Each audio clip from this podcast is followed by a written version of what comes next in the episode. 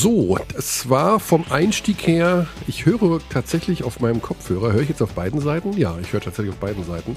Ähm, das wird wieder, könnte eine interessante Folge werden. Abteilung Basketball, hallo und guten Tag, liebe Abdis. Wir haben wieder unseren Basti an Bord, denn Xandi ist und bleibt im Stress.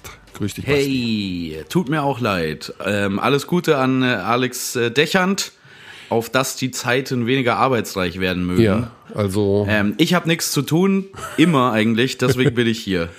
Ja, äh, wir haben normalerweise auch immer legendäre kurze Vorgespräche, Xandi und ich. Ähm, das heute zwischen uns beiden, das toppt vielleicht sogar das kürzeste Vorgespräch, was ich jemals geführt habe. Aber es war sehr, sehr spannend, Basti, denn berichte doch ganz kurz, wo du dich befindest. Ach so, ich sitze jetzt in einer Gartenhütte. ähm, da in, ähm, da, also in meinem normalen Aufzeichnungsraum, äh, Homeoffice Aufzeichnungsraum, es nicht möglich war aufzunehmen wegen Bauarbeiten auf der Straße. Da wird genagelt, da wird gehämmert, da wird gebaggert, da wird ge Oh, okay. Es fahren Formel 1 Autos vorbei. Das war das letzte Geräusch. Ähm, und dementsprechend bin ich panikartig losgefahren mhm. ähm, in diese, äh, also auf das Anwesen meiner Eltern. Äh, und dort ist und für dich die, die, Gartenhütte ist immer frei für den Jungen. Wenn der Junge Not richtig. hat, dann geh doch genau, einfach in richtig. die Gartenhütte. Jetzt befinde ich mich hier in der Gartenhütte, weil natürlich im Haus kann mich auch keiner gebrauchen. ähm, also ich stelle mir das so vor, du klingelst, Mama macht die Tür auf äh, Junge, du weißt, wo die Gartenhütte steht. Bitte geh ja. doch. Ja, du weißt, dass du hier nicht mehr zu klingeln brauchst. Äh, geh in die Hütte, in den Garten wie ein Hund. Genau so ist es. Ähm, ja, äh, ich sitze jetzt hier mit, ja. einer, ähm, mit einer Packung Vogelfutter und äh, mit einer Schneeschippe. Also, falls wir irgendwelche Notfälle haben und von dem Equipment was brauchen, äh, dann gerne. Ja. Ja, es ist Dienstag, der 11. Mai. Wir haben tatsächlich die Easy Credit BBL Saison Hauptrunde beendet. Nicht ganz, um ehrlich zu sein. Es fehlt noch ein Spiel von 306 waren es, glaube ich. Heute Abend äh, Oldenburg gegen Göttingen. Äh, ja, und gar nicht so unwichtig, dieses Spiel. das also, ist eine spannende Sache. Ja, also Göttingen, äh, Oldenburg Nachholspiel. Ähm, je nachdem, wie dieses Spiel ausgeht, könnte es noch ähm, verschiedene Tabellenkonstellationen geben. Ja. Wenn Oldenburg gewinnen sollte, würde alles so bleiben wie momentan. Aber jetzt wird's kompliziert. Wenn Oldenburg äh, verliert gegen Göttingen, dann rutschen sie von Platz 3 auf Platz 4 ab. Nee. Der FC Falsch, nee? Basti. Ich bin froh, dass du das Spiel heute Abend nicht kommentierst. Nee, sie rutschen sogar Moment. auf Platz 5 ab. Ach stimmt, weil die Bayern den direkten Vergleich gewonnen haben und es, ähm, es gibt diesen Dreier-Vergleich dann, genau. Exakt. Und die Kreisheimer, das ist eigentlich der, der Kernpunkt, würden dann auf Platz 3 vorrücken mit einer Richtig. Oldenburger Niederlage ja. und spielen gegen Ratio Farm Ulm dann in Runde 1 statt gegen den FC Bayern Basketball. Genau, wir haben natürlich den Sonntag äh, bei den zahlreichen Parallelspielen, die wir da hatten. Äh, ich war in Ludwigsburg, wir haben ständig rumphilosophiert, was denn wohl für die Vereine die jeweils bessere Konstellation wäre. Und man ist ja dann schon so gemein und überlegt, naja, wer würde am liebsten im Halbfinale, also wir haben einfach da mal direkt die erste Runde übersprungen, am liebsten gegen wen spielen und äh, waren da ja der Meinung, es gibt einen massiven Kampf um Platz vier, weil äh, wer Vierter ist und seine erste Runde übersteht, würde dann im Halbfinale gegen ähm, Ludwigsburg spielen und alle sind irgendwie heiß drauf, oder gegen, gegen Ludwigsburg Bamberg. zu spielen. Ja, oder gegen Bamberg, genau. Und deswegen war die Frage an Oldenburg, oder wir haben uns überlegt, wenn die Oldenburger heute verlieren, dann werden sie Fünfter und haben den Vorteil, Achtung, Gänsefüßchen, dass sie in einem möglichen Halbfinale dann eben nicht gegen Bayern oder ähm, Berlin spielen müssten, was für manche Vereine als Vorteil ausgelegt wird. Aber wir Mo haben Moment gelernt. Mal, halt, jetzt, jetzt komme ich nicht mehr mit. Ähm, ja. Wenn die Oldenburger Fünfter werden, also wenn sie heute verlieren, dann spielen sie doch gegen den FC Bayern Basketball in der ersten Runde. Genau. Richtig, du ja, hast ja, genau. recht. Also die, also vermeiden sie den FC Bayern Basketball im Halbfinale, aber nicht im Viertelfinale. Ja, so kann man es auch sehen. Also es ist auf jeden Fall, äh, ich habe das Zitat von Mladen Drijancic in der Vorberichterstattung jetzt auf der Störtabend gelesen. Sie wollen Dritter werden, weil das eben auch Auswirkungen haben könnte auf eine mögliche internationale Teilnahme bei einem Wettbewerb, der noch zu benennen ist in der kommenden Saison. Also wir legen es mhm. einfach mal fest. Oldenburg will heute Abend gegen Göttingen gewinnen und will Dritter werden und will dadurch auch den Heimvorteil in der ersten Runde sichern. Und alle anderen Gedankenspiele blenden wir da mal aus. 99 Prozent der Hörer, die äh, diesen Podcast hören, werden sich denken, was über was reden die? Oldenburg hat doch hoch gewonnen gegen Göttingen. ja, oder Göttingen hat hoch gewonnen gegen oder, Oldenburg. Die, oder das, genau. Äh, also die, die hatten ja das, ähm, das Viertel, äh, das den modernen Basketball zusammenfasst, im Viertel 1 elf Dreier getroffen gegen ja. Bayreuth oder trotzdem noch verloren am Ende. Wie auch immer das doch funktioniert hat. Aber die Göttinger sind gut in Form. Also die haben auch Bamberg weggeflext so ein ja, bisschen genau. am Freitag. Also die oh. wollen ja auch noch die Form bewahren für das Top 4. Dazu kommen wir gleich. Basti, lass uns schnell, ähm, bevor wir gleich mit Dennis Wucherer das ganz große Rad drehen, deine persönliche Bilanz dieser Saison vielleicht festgemacht an den ähm, Kategorien, die ja von der Liga ausgeschrieben werden, wo noch Titel. Achso, ich dachte, du wirst bei den Kontoauszug sehen. ja, den würde ich auch mal gerne sehen, was da so drauf ist. Ah, da ist nicht viel zu sehen. Da ist nicht viel zu sehen. Ich weiß nicht, ob ich in deinem Alter diese Summen verdient habe. Na gut. Ah. Es ist äh, wie wenn äh, ein Spieler von Nickweiler Bepp ganz eng verteidigt wird. Man sieht viel Rot vor sich. okay. Ja, ich kann mir das gar nicht vorstellen. Ich meine, du bist doch ständig im Einsatz. Du bist ja immer. Ja, du weißt ja nicht, weißt ja nicht, in was für einem Loft ich wohne. Also ich meine, ich wohne auf jeden Fall normalerweise nicht in der Gartenhütte, so viel kann ich sagen. Okay. Ja, also es gibt ja diverse Titel noch von wegen MVP, bester Offensivspieler, bester Defensivspieler, bester, also Trainer des Jahres und so weiter und so fort. Und es gibt auch eine Kategorie, die ich ganz interessant finde, das äh, Team Most Fun to Watch. Also mhm. ähm, neudeutsch würde man sagen, was am meisten Spaß gemacht hat zuzuschauen. Führ uns doch mal durch deine, also ich frage mal ganz blöd, Basti, weil ich es echt nicht weiß. Durftest du mit abstimmen bei dieser ganzen yes. Geschichte? Ah, sehr gut. Durfte ich, ich habe aber wieder nicht abgestimmt die Diskussion hatten wir auch schon mal im Podcast. Ja. Ich stimme bei solchen Awards, Awards grundsätzlich nicht ab. Ah. Ich rede gerne drüber, ja. aber ich, ich, ich gebe meine Votes nicht ab. I du, like it. Ähm, du willst es nicht anmaßen, dir nicht anmaßen, über die Leistung anderer Menschen so zu bestimmen, so würde ich es mal Ja, vor allen Dingen, wenn das verbunden ist mit irgendwelchen Arten von ähm, ähm, Einkünften, die diese Spieler dann in Zukunft haben könnten. Ich weiß jetzt nicht, inwiefern das in Europa eine Rolle spielt, ob du jetzt defensiver Spieler des Jahres geworden bist in der BBL oder nicht, aber vielleicht spielt es eine Rolle. Und allein auf die Gefahr hin möchte ich da eigentlich nicht abstimmen, genauso wie es im, also in der NBA ist ja das klasse Beispiel, wo ja tatsächlich diese Votings über All-NBA-Teams, über konkret also jetzt zum Beispiel aktueller Fall Donovan Mitchell und Jason Tatum, bei denen geht es bei beiden konkret um 30 Millionen Dollar die ihr nächster Vertrag mehr oder weniger sein könnte, wenn sie jetzt in dieses All-NBA-Team kommen oder nicht. Das ist absolut verrückt und da finde ich, ähm, solange das mit sowas verknüpft ist, äh, sind diese Votings sowieso vorbei. Aber ich, ich also ich rede gern drüber, ich mache mir gern Gedanken drüber. Ja. Ähm, man kann auch noch wählen, aber ich werde wahrscheinlich auch dieses Mal nicht mehr äh, wieder nicht wählen. Wobei du ja, du wählst ja, den du da wählst, sag ich mal, das ist ja zu dessen Vorteil. Du würdest ja nicht wählen, wer ist der schlechteste Verteidiger oder wer ist der schlechteste Trainer, ja. Sondern du wählst ja dann jemanden, der wird es oder wird es eben nicht. Aber wenn er es wird, hast du das ja auch mit unterstützt, dass er es wurde und sozusagen vielleicht dadurch einen höheren Marktwert hat.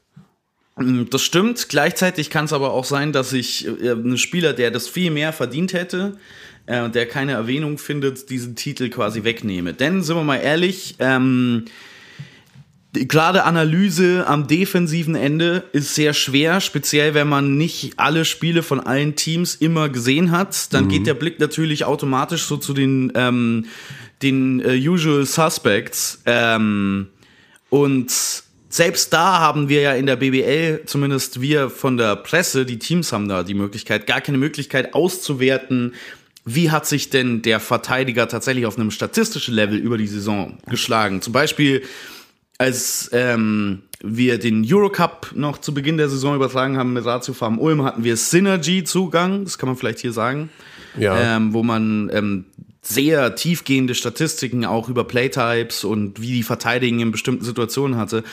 Und da kommen dann doch immer wieder überraschende Dinge raus. Also Verteidigern, denen man zurechnet, boah, der ist doch eigentlich immer stark, weil es halt so aussieht. Und dann vergisst man aber, dass der dreimal an einem Ball vorbeigesprungen ist, weil er auf den Stil geht oder ähnliches. Ähm, also da fehlt uns, finde ich, gerade für die Defensive eine ordentliche Bemessungslage. Und dann ist halt der, also zum Beispiel, ich habe da lange diskutiert drüber tatsächlich, über diese Teams oder über diese ähm, äh, Awards mit Lukas Feldhaus. Äh, Grüße, Ed Veilchenfeuer, Freund der Show. Und Korrekt, wir ja. haben uns, wir haben ganz lang diskutiert über den Defens äh, defensiven Spieler des Jahres, weil ich irgendwen von den Hamburg Towers mit drin haben wollte. Ähm, in der Diskussion, weil die eine unglaublich gute Defense spielen, ähm, glaube ich, die drittbeste Defensive ähm, auf 100 Ballbesitze in der BBL sind nach Alba und Ludwigsburg. Aber wir konnten uns nicht so wirklich auf jemanden einigen, weil ähm, wir in diesem System keinen Spieler gesehen haben, der so richtig raussticht. Wenn wir jetzt eine weitere Bemessungsgrundlage hätten, wenn wir jetzt zum Beispiel ähm, tiefer uns anschauen könnten, was ist denn entscheidend für die Hamburg Towers, wie funktioniert deren Defensive? Naja, das ist, funktioniert viel über Balldruck, vor allen Dingen abseits des Balles, Aufmerksamkeit. Und wenn wir jetzt das vertiefen könnten mit, wer sind denn die besten Off-Ball-Verteidiger bei Hamburg? Klar haben wir da ein Gespür dafür, aber wir wissen es halt nicht wirklich konkret. Dann könnte man da vielleicht noch mal weiter diskutieren. So bleibt man halt immer irgendwie bei, ja, der und der Spieler, bei dem sieht es so aus, als würde der gut verteidigen. Zumindest für mich. Es gibt mit Sicherheit Leute, die da noch einen tieferen Einblick haben, auch ohne Zahlen zu brauchen. Aber ich bräuchte da tatsächlich eine Entscheidungshilfe, um ehrlich zu sein. Ja, ich mache es mir einfach, und zwar nehme ich zum einen meine Entscheidungshilfe, die über der Nase gewachsen ist, meine beiden Augen, und frage Ja. auch andere Spieler. Ich frage immer wieder mal im Laufe der Saison oder jetzt auch zum Ende irgendjemanden, einen Trainer oder einen Spieler, sag mal so bester Verteidiger oder MVP, wie, wie denkst, wie siehst du das und so und bilde mir daraus eben auch noch eine Meinung. Ne? Also, oder Ja. ich rede mit Birdie drüber, unserem Experten oder wie auch immer. Wir haben ja genügend Zeit oft, äh, uns über solche Sachen auszutauschen. Ich mag auch gerne drüber reden, aber ich mag auch ganz gerne abstimmen, um ehrlich zu sein. Also irgendwie ist das was Schönes, dass man gefragt wird und äh, wie gesagt, ich Wer ist denn jetzt ein MVP? Also wenn du wählen würdest. Wenn ich wählen würde, wäre mein MVP, also der MVP ist dieses Jahr, finde ich nicht schwer. Das ist äh, Jalen Smith. Ist es Jalen Smith, okay. Ja, der Also Smith scheinbar doch sehr ist für viele. mich MVP und Defensive Player of the Year, denn das ähm, ist ein Faktor, den, glaube ich, viele ein bisschen unterbewerten. Dass der nicht MVP für mich werden sollte, ausschließlich wegen seiner Offense. Der ist vor allen Dingen auch ein fantastischer Flügelverteidiger, kann switchen zwischen drei bis vier verschiedenen Positionen.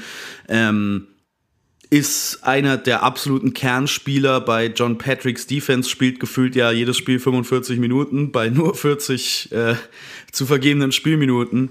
Ähm, der ist für mich sowohl MVP als auch Defensive Player of the Year.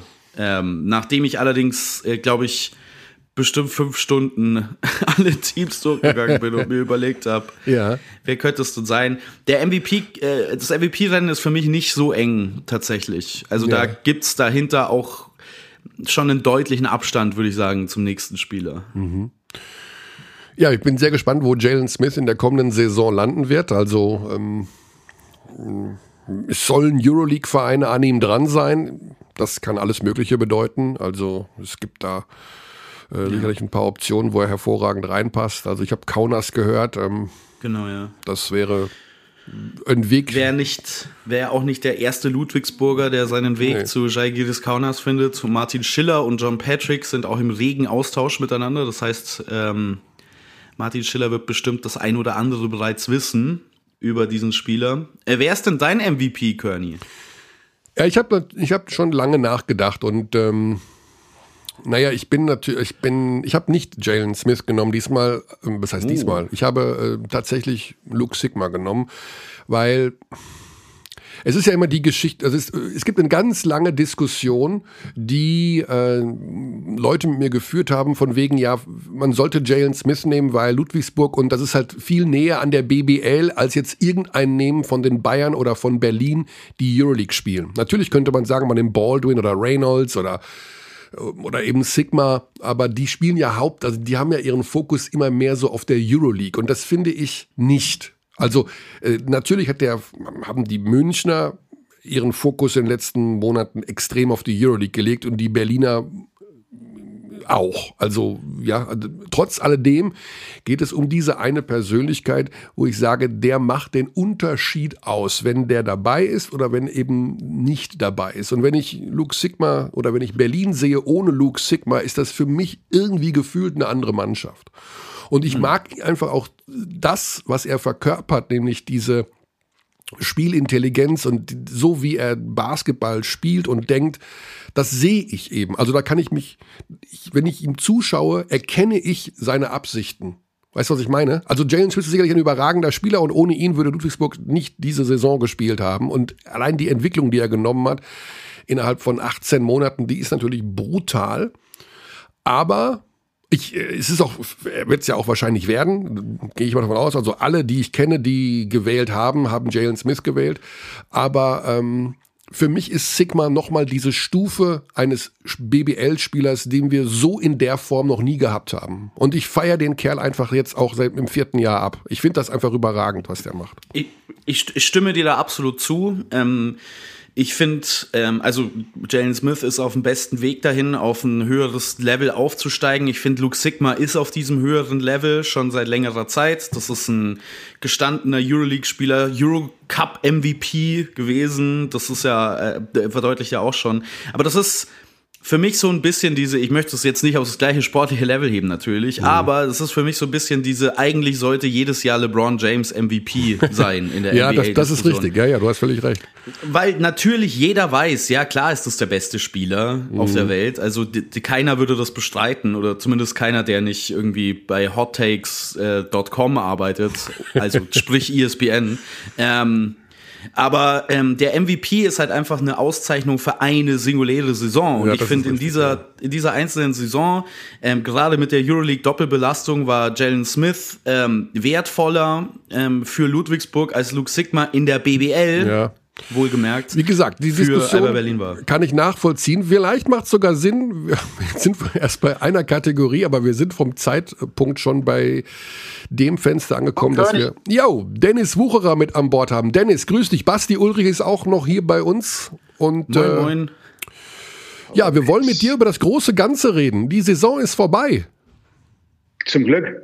Ich wollte gerade sagen, also aus deiner Warte, du bist froh, dass rum also ist, Also ich freue mich auf das, was noch kommt. Ne? Playoffs und ja. Top 4 und Final 4 Euroleague und so. Das, das werden noch großartige Spiele. Aber aus, aus meiner Sicht mhm. ähm, sehr glücklich, sehr zufrieden, sehr erleichtert, dass die Nummer durch ist. Ja. Also du bist gestern, also heute ist ja Dienstag, das heißt vor zwei Tagen war das letzte Spiel. Gestern 26 Grad Sonnenschein, du hast wahrscheinlich nur irgendwo auf einem Golfplatz gestanden und auch wenn der Ball weit, weit weg vom Fairway war, einfach nur dich gefreut am Leben.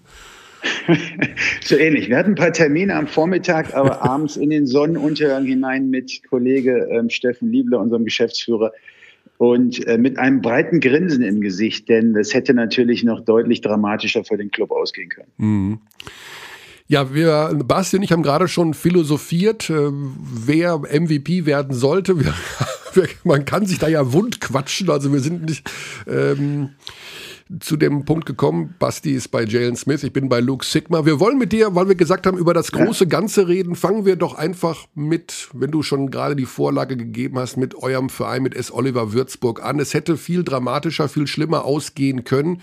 Das Fazit aus deiner Sicht, wie ist es Würzburg ergangen und wie nah war man dran am großen Abgrund?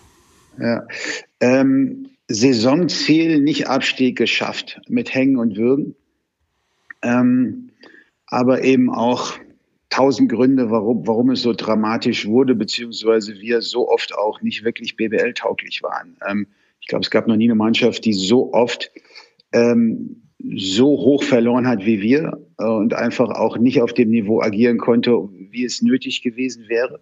Ne, wir haben regelmäßig, ich habe vergessen zu zählen, mit 20, 25, 30 gerne auch mal gegen Oldenburg mit 40 oder 50 Punkten verloren.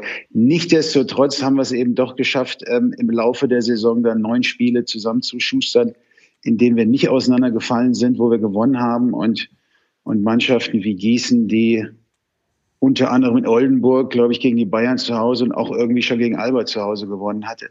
Oder auch Rasta Fechter, die, glaube ich, einen sehr Bundesliga-tauglichen Kader hatten, ähm, hinter uns gelassen. Insofern abhaken, ähm, daran freuen, dass wir nächstes Jahr wieder oder der Club nächstes Jahr wieder BBL äh, mitmachen darf und dann wieder, wieder attackieren, dann wieder Richtung Mittelfeld und dann hoffentlich mehr Glück, äh, weniger Verletzungen und eben auch ähm, ein, ein Kader, der, der dann wieder in der BBL auf vernünftigem Niveau regelmäßig agieren kann. Mhm. Ähm, ja, weil wir gerade, weil wir gerade die, die MVP-Diskussion in der Liga hatten. Ähm, du hast ja. es ja schon angesprochen, Dennis. Bei euch gab es so viele verschiedene Ausfälle, da noch immer wieder Nachverpflichtungen während der Saison. Ähm, wenn man der sich MVP überhaupt wird nicht von unserer Mannschaft kommen, soweit so viel ja, ja. steht fest. Aber ähm, wer war denn vielleicht so ein bisschen in den Zeiten, wo es auch ein bisschen schwerer wurde, ähm, weniger vielleicht sogar der sportliche und mehr der Mentalitäts-MVP bei euch in der Mannschaft? Mentalität, da kommst du am ähm, Felix Hoffmann natürlich nicht vorbei. Ne? Der, äh, der da immer mit, mit, mit ähm, mit allem vorangeht, was es braucht. Äh, und, und das ist nicht immer unbedingt das, das basketballerische Talent, sondern eben die Leidenschaft, die Mentalität. Und der, der nimmt immer alle mit. Ähm, deswegen ist er auch in Würzburg und deswegen werden wir hoffentlich auch möglichst bald äh, wieder um ein Jahr oder auch zwei verlängern. Denn den brauchen wir. Ähm, aber witzigerweise die einzige Konstante, der, der nie verletzt war und alle Spiele mitgemacht haben, war Cameron Hunt. Und, und bezeichnend ist, ist das einer, der im letzten Jahr noch bei uns in einem Farmteam der Pro B gespielt hat und der seine Sache im ersten Jahr, glaube ich, Bundesliga sehr ordentlich gemacht hat. Mhm. Ja, der hat wirklich, ähm, also ich kann mich noch erinnern, bei diesem ähm, BBL-Pokalturnier in Weißenfels hat der ja sein, sein Debüt gegeben ähm, mhm. für euch und hat mich da schon wahnsinnig positiv ähm, überrascht, hat natürlich wirklich im, im Farmteam auch schon sehr, sehr gut aufgelegt. Aber der steht jetzt am Ende bei der, äh, der Saison fast bei einer 50, 40, 90 äh, Splits, also 50 Prozent mhm. aus dem Feld, 40 von der Dreierlinie, den hat er ganz knapp verpasst, den Wert und 96 Prozent von der Freiwurflinie ist schon, äh, oder war das auch für dich ein bisschen überraschend, wie fein sein Spiel, wie, wie ähm, verfeinert an vor allen Dingen diesem Scoring-Ende das schon ist für BBL-Niveau? Ja, gerade offensiv ist er, macht er das wirklich sehr gut. Ähm, das eine Überraschung war das nicht, denn wir haben in der, in der letzten Saison regelmäßig mit unserem Farmteam, äh, trainiert von Erik Detlef, trainiert. Also da war zumindest so die erste fünf, die ersten sechs regelmäßig im Training. Das hat uns geholfen, dass wir da mit fast 20 Mann, drei Teams, viel fünf gegen fünf gespielt haben. Und da war der für unsere Jungs, äh, auch für, für Jordi Hals oder Skylar Boland, Cameron Wells in der Verteidigung eine echte Aufgabe. Ne, der hat, der hat da ein, ein schönes, schönes ähm, offensives Set, ne, mit dem er arbeitet, ist da schwer zu verteidigen. Gerade seine linke Hand hat er viele Möglichkeiten. Äh, und, und schön, dass er das, dass er das tatsächlich in der ersten Saison BBL zeigen konnte. Wir wissen natürlich, ohne zu sehr aus dem Nähkästchen zu plaudern, was er alles nicht kann. Und da müssen wir im nächsten Jahr eben auch noch zulegen, gerade in der Verteidigung. Hm. Ähm, wenn ich das richtig verstanden habe, bei deiner ersten Antwort gerade, du hast gesagt, dann wird der Verein im nächsten Jahr nochmal neu angreifen. Du hast dieses Wir so ein bisschen rausgenommen. Wird der Verein denn unter deiner Führung nächste Saison angreifen? das habe ich mir gedacht, dass du das raushörst. ähm, das war aber ungewollt. Ähm, ah. Ich, ich habe nächstes Jahr noch Vertrag ähm, und, und werde den auch erfüllen. Ähm, also so mit so einer Saison kann, kannst du natürlich dich, dich ja nicht verabschieden. Äh, ich glaube auch die Möglichkeiten für mich nach so einer Saison, ähm, äh, weiß gar nicht, ob die da wären. Ich, ich selbst als, als ähm, Verein würde mich, glaube ich, nach der Saison auch nicht unbedingt verpflichten. Insofern, ich glaube, es gibt da eine Chance, im nächsten Jahr nochmal anzugreifen. Ich glaube, die, die, die ähm, Merlins aus Kreilsheim sind dann ein, tolle, ein tolle, tolles Beispiel, wie es gehen kann. Ich erinnere mich, vor, vor knapp zwei Jahren mussten sie hier im letzten Spiel, Saisonspiel gegen Oldenburg dann noch in Würzburg witzigerweise, weil, weil eine Viehauktion in Kreilsheim da im Wege stand, mussten sie gewinnen, um nicht abzusteigen. Ähm, eigentlich waren sie quasi schon abgestiegen, haben das irgendwie noch geschafft gegen Oldenburg und haben jetzt zwei ganz tolle Saisons hingelegt. Also so nah ist auch manchmal so ein bisschen ähm, das Pech und eine schwierige Saison und dann wiederum tolle Saisons äh, liegen da beieinander. Und ich glaube, das kann man sich auch als, als Vorbild, als Beispiel nehmen, wie, wie Thomas Iserloh und die Kreisheimer das, das gemacht haben in den letzten mhm. drei Jahren. Wäre er für dich ein Anwärter zur Auszeichnung Trainer des Jahres? Ähm, wenn es John Patrick dieses Jahr nicht gäbe, dann mit Sicherheit. Aber ich glaube, gerade was MVP und auch Trainer angeht, kommst du äh, an, an Ludwigsburg mit 58 zu 8 Punkten. Das bedeutet ähm, vier Niederlagen nur Siege, bei 31 Siegen. Nee, bei 30 Siegen kommst du, glaube ich, nicht vorbei. Hm. Also Jalen Smith, John Patrick, MVP, Trainer des Jahres aus deiner Warte. Ähm, Absolut. Ja, dann machen wir doch direkt mal die äh, Kategorien durch. Bester Offensivspieler aus deiner Sicht in der Liga in dieser Saison? Ähm, das ist ja dann einer, der quasi überhaupt nicht zu verteidigen ist. Habt ihr da drei Namen für mich? Ja. Trey Bell Haynes ähm, wäre eine, eine Option. Michael Michalak vielleicht. Mobley ja, von Frankfurt. Richtig. Genau. Das ja. wäre, wäre so ein Kandidat, wenn man jetzt ja, ich, ich äh, ähm, äh, mancher, da, da, ich, ich glaube, bei gerade so bei Awards muss man muss man gucken, wer schafft es in die Playoffs. Okay. Ähm, Mobley, klar, interessanter Typ. Treble Haynes, finde ich, der, der war so ein bisschen auf dem absteigenden Ast, aber jetzt mit den letzten drei Spielen, Kreilsheim hat gewonnen gegen Hamburg, Oldenburg und Bamberg, so in die Playoffs einzufahren, da ist er, glaube ich, da ist er, glaube ich, wieder äh, im Rennen und und wäre vielleicht eine gute Möglichkeit. Mhm. Guter Kandidat für mich auch Keith Hornsby, ähm, oft von der, ich glaube fast immer von der Bank kommend, ähm, genau. ja eigentlich pure Offensive. Also Richtig. das ist ein Spieler, den ich da, über den ich da noch lange nachgedacht habe.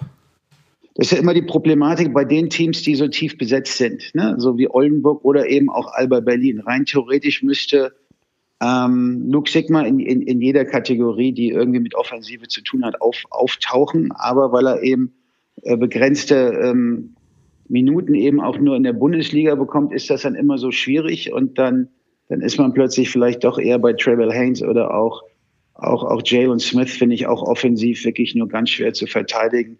Hätte vielleicht der Dreier noch ein bisschen hochprozentiger ja. fallen müssen. Ja. Bester Defensivspieler? Ähm, ja, auch da kommt man an Ludwigsburg kaum vorbei. Ähm, mit ähm, meinem Freund, ähm, den ich ja selber auch coachen durfte, in Gießen, habe ihn damals aus Kreilsheim zu uns geholt, ähm, Joman Polas Bartolo, mhm.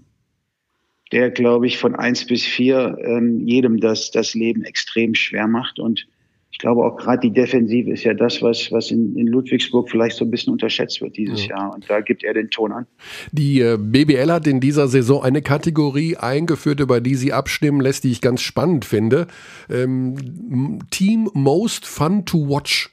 Das Team, was also am meisten Spaß gemacht mhm. hat, zuzuschauen. Finde ich jetzt aus Trainerperspektive, also aus deiner Warte interessant. Wen würdest du denn da nehmen? Ähm, auch da ist es schwer, glaube ich, an Alba Berlin vorbeizukommen, wobei ich eben auch so ein Alba Berlin äh, Fan bin, wie, wie da gespielt wird, ähm, wie sie den Ball bewegen, wie sie zusammenspielen, wie sie äh, irgendwie nie aus der Ruhe äh, geraten und auch nie in Panik verfallen.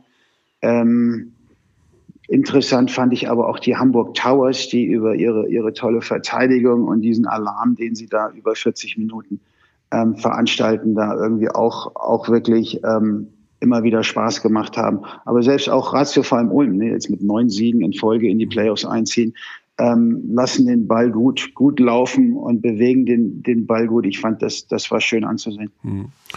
Ja, tatsächlich habe ich Ulm gewählt bei dieser Abstimmung. Also mhm. mir hat das viel Spaß gemacht. Äh, ich, hätte, ich hätte auch die Hamburg Towers genommen. Ich finde es mhm. einfach Wahnsinn, diese Defensive sich anzuschauen und dieses Tempo offensiv, das daraus kommt. Ist, ähm, man hält irgendwie immer die Luft an bei Spielen der Hamburg Towers. Ja, absolut. Ja, ja. glaube ich, gute Wahl. Auch Oldenburg offensiv, ne, was sie offensiv zum Teil auch gespielt haben. Ähm, da, da hat ein Rädchen ins andere gegriffen, die, die kennen sich da und und ähm, das war auch mit wenig Fehlern und der Ball ist immer da gelandet, wo er hin musste und dann auch meistens äh, von der Dreierlinie hochprozentig. Also das war auch, das war auch gut. Das war dieses Jahr mal, glaube ich, äh, hohe Qualität, gerade auch offensiv in der, in der BBL. Hm. Jetzt kommt ja die eigentliche Geschichte, kommt ja erst. Also die Playoffs. Ja, sehr geil. Sehr geil, genau. Und wir haben ja diese Konstellation, dass scheinbar äh, die Mannschaften, die international gespielt haben, speziell Euroleague gespielt haben, also die Bayern und Berlin, äh, innerhalb der Saison unter dieser besonderen Belastung doch arg gelitten haben. Also man hat das vor allen Dingen jetzt bei den Münchnern gesehen nach der Playoff-Serie gegen Mailand, wo jetzt komplett die Luft raus war. Aber auch bei Berlin, die ja auch noch Corona-Fälle hatten im Laufe der Saison, Schwierigkeiten hatten, den Rhythmus zu finden und ja, wie auch immer. Wie siehst du jetzt diese Playoffs ohne die Euroleague-Belastung für diese beiden Mannschaften? Es geht ja quasi bei Null wieder los, wenn man so will, bei unseren berühmten Basketball-Playoffs. Wen siehst du da als Favoriten und glaubst du, dass die beiden Euroleague-Mannschaften tatsächlich nochmal einen drauflegen können? Ähm, ja, so, so ganz groß gelitten. Ich, es sieht ja so aus, als würden beide Mannschaften mit, mit, mit Heimvorteil in die, in die Playoffs gehen. Also so ganz schlimm kann es nicht gewesen sein. Ähm, und ich glaube, sie haben sich da gut geschlagen. Und gerade Alba Berlin ist jetzt mit einem Rhythmus von, von fünf Siegen in Folgen ähm, wieder da, wo sie vor, vor einigen Monaten schon waren. Ich glaube, sie kamen ein bisschen aus dem Tritt, als sie mit, mit Komachi da einen neuen Mann verpflichtet haben, den man da den man da irgendwie integrieren musste und das Spielsystem ein bisschen verändern. Aber zuletzt waren sie wieder deutlich stabiler und, und dementsprechend ähm, muss man mit Alba Berlin rechnen, auch wenn sie gegen Hamburg beide Spiele verloren haben, glaube ich, der, während der Saison. Ich weiß nicht, ob Cameron Taylor wieder dabei ist und wenn ja, wie fit und ob er Rhythmus hat. Ähm, Alba hat mit Abstand den tiefsten Kader in der Liga und, und wird gegen Hamburg ähm, gewinnen. Mhm. Also die ähm, sind auch für dich Anwärter auf den Titel am Ende? Ähm, Alba Berlin sehe ich, sehe ich im Endspiel, ja, absolut. Und äh, für mich auch, auch der, der Favorit neben, neben Ludwigsburg, witzigerweise. Mhm. Denn mhm. ähm, ich, ich glaube tatsächlich, Ludwigsburg, das ist ja so eine Mannschaft, wo man die gesamte Saison über, zumindest ging mir das so, ja, so gut sind die eigentlich nicht. Und ach, ähm, weiß nicht, die spielen über ihren Möglichkeiten, aber dem ist nicht so. Ne? Die haben mit McLean und da Silber nochmal gut verpflichtet während der Saison, sind relativ stabil geblieben, was die, was die äh, den Kader angeht im Vergleich zu den Jahren vorher unter John Patrick. Also die Rotation fand ich relativ, relativ gering. Das hat der Mannschaft gut getan und wer zu Hause kein einziges Spiel verliert während der Saison, äh, ist in den Playoffs natürlich auch immer Favorit. Ne? Und ich, ich glaube tatsächlich, dass Ludwig, Ludwigsburg es schaffen kann, über Bamberg, die so ein bisschen aus dem Rhythmus gekommen sind, nachdem sie in der Champions League wunderbar gespielt haben über Wochen, Monate, ähm, jetzt auch ohne Hall, wenn ich das richtig mitbekommen habe. Mit genau, ohne Hall. Möglicherweise auch ohne Kravish und Vitali. Bei den beiden wird es wohl knapp zu den Playoffs. Richtig, Kravish, der war ja, glaube ich, so mit 15 und 78 Prozent äh, Trefferquote auch ein ganz wichtiger Faktor. Am Brett zuletzt nicht gespielt, davor auch nicht so richtig gut. Also wenn der auch noch ausfällt, dann, dann wird es wirklich dünn, gerade auch auf der Aufbauposition. Ähm, und da werden sie auf, auf dem lieben Hund da eine Menge Menge Druck machen und, und das, da, da wird Ludwigsburg, glaube ich, wenig Probleme bekommen. Vor einigen Wochen, Monaten hätte ich noch gedacht, gesagt, gegen Bamberg willst du in der ersten Playoff-Runde nicht unbedingt spielen, aber ähm, gerade sind sie, glaube ich, nicht gut genug drauf und auch nicht gesund genug. Ähm, was haben wir noch? Sehr wahrscheinlich kommt es ja zu der Nummer mit Oldenburg gegen Ulm, vorausgesetzt, da wird gegen Oet passiert nicht gegen Göttingen noch irgendwas. Ähm, gehen wir davon mal aus, von Oldenburg gegen, gegen Ulm? Ja, gehen wir von aus, ja. Da gehen wir von ja. aus, dass das passiert, ja. Okay. Ähm, ja. Und Ulm Bayern gegen Kreilsheim. Genau, Bayern gegen Kreilsheim. Also ähm, Bayern gegen Kreilsheim, also Kreilsheim macht das ganz wunderbar, auch gerade wieder zuletzt ähm, toll gespielt, aber sie spielen mit einer Achterrotation und wenn mhm. es dann wirklich gegen die Bayern geht, ähm, gegen die sie während der Saison, glaube ich, auch schon einmal gewonnen hatten. Ähm, Hier in München, in Oberzheim. Genau, mit und dann zu Hause knapp mit fünf verloren. Auch ein enges Spiel. Also das, das scheint ihnen zu liegen, aber ich glaube, wenn München mit voller Kapelle anreist und mit dieser, mit dieser Athletik und diesem Dauerdruck, ähm, dann weiß ich nicht, ob Kreisheim das über, über, wenn es dazu kommen sollte, fünf Spiele ähm, durchhalten kann, weil da einfach erst Coleman, dann Highsmith und auch Haley, glaube ich, auf der großen Flügelposition da noch ein bisschen, bisschen was fehlt an Substanz. Ähm, deswegen setze ich da auf die, auf die Bayern und das würde bedeuten, mit Oldenburg und Ulm finde ich fast die spannendste mhm. äh, Serie. Und da will ich mich ehrlich gesagt nicht festlegen, weil, weil Ulm schon toll spielt, einen tollen Rhythmus gefunden hat und man hat ja auch in der Pro, Pro A gesehen, wie wichtig es ist, mit einem guten Gefühl, mit einem Rhythmus ähm, im, im richtigen Moment zu pieken, den besten Ball zu spielen, wie wichtig das in den Playoffs sein kann mit, mit, mit Bayer Leverkusen und Hansi Gnate, das da ganz toll gemacht hat. Deswegen gegen Ulm jetzt zu spielen äh, und, und die acht Imports, mit denen Ulm da an den Start geht, ähm, das, das wird nicht einfach für Oldenburg. Also das wird, glaube ich, eine enge, enge Nummer in fünf. Und da sehe ich komischerweise Ulm gerade eine, eine Nasenspitze weiter vorne. Ja. Also es klingt nach vielen spannenden Serien. Wir können es kaum erwarten, dass es losgeht. Aber natürlich freuen auch das Top 4, was äh, ja auch noch ja. Äh, eine interessante Konstellation beinhaltet mit Göttingen gegen Berlin und Ulm gegen die Bayern am kommenden Wochenende. Ja, eine Kategorie, gibt es dann noch, die zur Abstimmung äh, ansteht und das ist die größte, über, die größte Überraschung der Saison, also die Mannschaft, die als größte Überraschung gesehen wird. Das kann man ja im Positiven wie im Negativen werten. Äh, ist aus deiner Sicht der Abstieg von Rasta Fechter, der sportliche Abstieg, wir wissen ja noch nicht genau, was passiert, weil wir ja vermutlich nur einen sportlichen Aufsteiger haben. Äh, du hast es gerade selber schon gesagt, die haben eigentlich einen sehr guten Kader. Ist das für dich die größte Überraschung gewesen, dass Rasta da so weit unten steht? Ähm, ja, glaube schon. Ne? Also gerade gemessen an, an, an dem Kader, das, was da wahrscheinlich auch dementsprechend ausgegeben wurde an Budget, an Substanz in, in Fechter vorhanden ist, ähm, glaube ich, hat man da deutlich unter dem Potenzial performt. Insofern ist das vielleicht eine, eine negative Überraschung. Ähm, positiv ist, glaube ich, es hat keiner, glaube ich, erwartet, dass die, die Kreilsheim Merlins nochmal so eine tolle Saison hinlegen.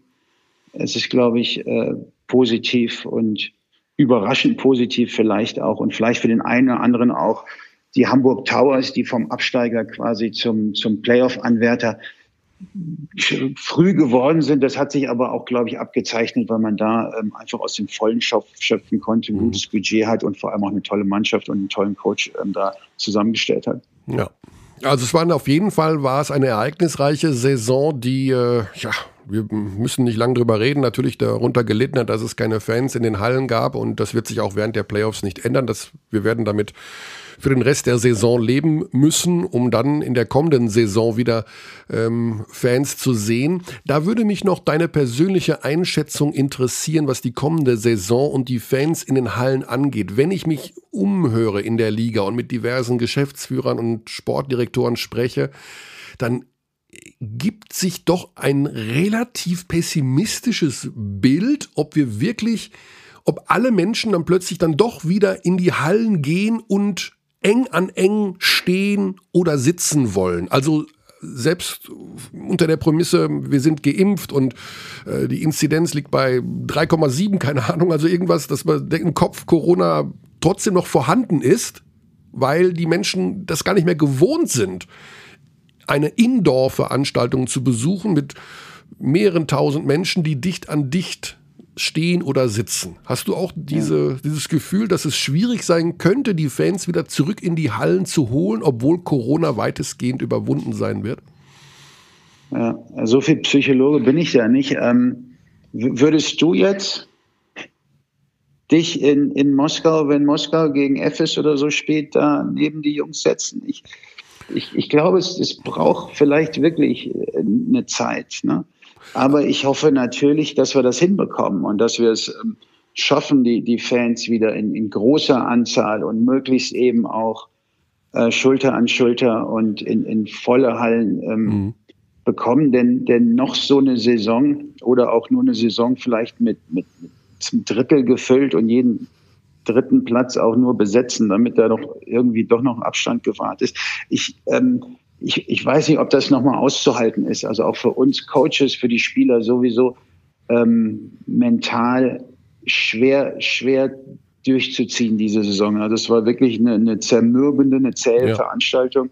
Gerade wenn es nicht so gut läuft. Ich glaube, für die Mannschaften, die auf einer Erfolgswelle schwimmen und dann noch Richtung Playoffs und Richtung Meisterschaft, wo es um was geht, äh, kann das ganz anders laufen. Aber ich habe das bei unseren Spielern gemerkt, bei unseren Importspielern, ähm, wie schwer, wie zäh diese Saison war. Gerade auch jetzt bei den, bei den Amerikanern in, in den letzten Wochen, Monaten, die die natürlich wissen, dass zu Hause in den USA gefühlt seit drei Monaten die Pandemie besiegt ist und da mhm. wieder das Leben so ein bisschen auf, hochgefahren wurde und, und hier sitzen sie auf der Couch 20 Stunden und werden einmal rausgelassen und dreimal die Woche getestet. Also ähm, das war nicht einfach mit, mit den Jungs und in unseren Heimspielen waren wir dieses Jahr eine Katastrophe. Also hat alles gefehlt, was irgendwie zum Sport, zum Basketball, zu der Atmosphäre dazugehört, um da auch zu performen und ich hoffe stark, dass wir das hinbekommen, dass, und dass die Menschen hoffentlich dann irgendwann wieder so weit sind und ja und in die Hallen kommen. Also ich bin jetzt, äh, habe vor einer Woche eine meine erste Impfung bekommen und tatsächlich stelle ich eine gewisse psychologische Erleichterung bereits jetzt schon fest und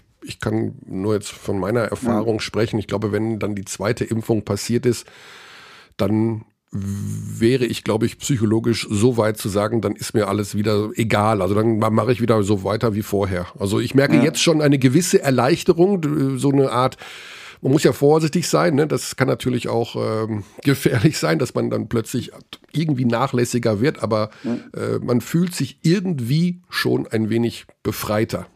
Also auch ja. wenn man noch nicht von einem hundertprozentigen Schutz reden kann, logischerweise. Ja, spannend. Hoffentlich sind wir dann in drei Monaten so weit, ja. dass, dass wir da schon äh, die Prozentzahl deutlich hochgeschraubt haben ne? und dass wir uns alle so fühlen wie du jetzt schon. Ja, also irgendwie, ich plädiere ja da massiv für, das so schnell wie möglich immer äh, ein Impfangebot in Anspruch zu nehmen. Aber wir wollen nicht zu politisch werden, weil wir haben ja eigentlich vom, vom Thema, von der Themensammlung her genug auf der auf der Matte. Äh, Dennis, wir haben uns bei Magenta Sport in den letzten Monaten ja schon arg in die Euroleague verknallt, muss man ehrlich sagen. Also das war eine Saison für uns. Wir haben jedes Spiel übertragen, also nicht nur die Bayern, nicht nur Berlin, wir haben jedes Spiel übertragen.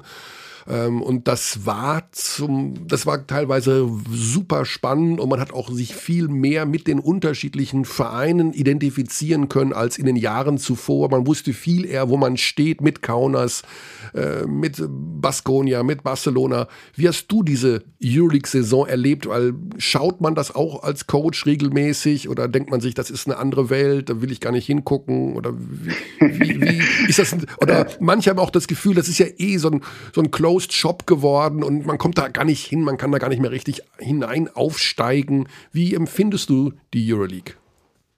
Ähm, ich bin großer Fan. Ne? Und die Tatsache, dass da dieses Jahr bei euch äh, oder auf Magenta Sport ähm, jedes Spiel gezeigt wurde und, und man so eben nicht immer nur die Mannschaften gegen Alba oder gegen Bayern München hat spielen sehen, sondern eben auch untereinander.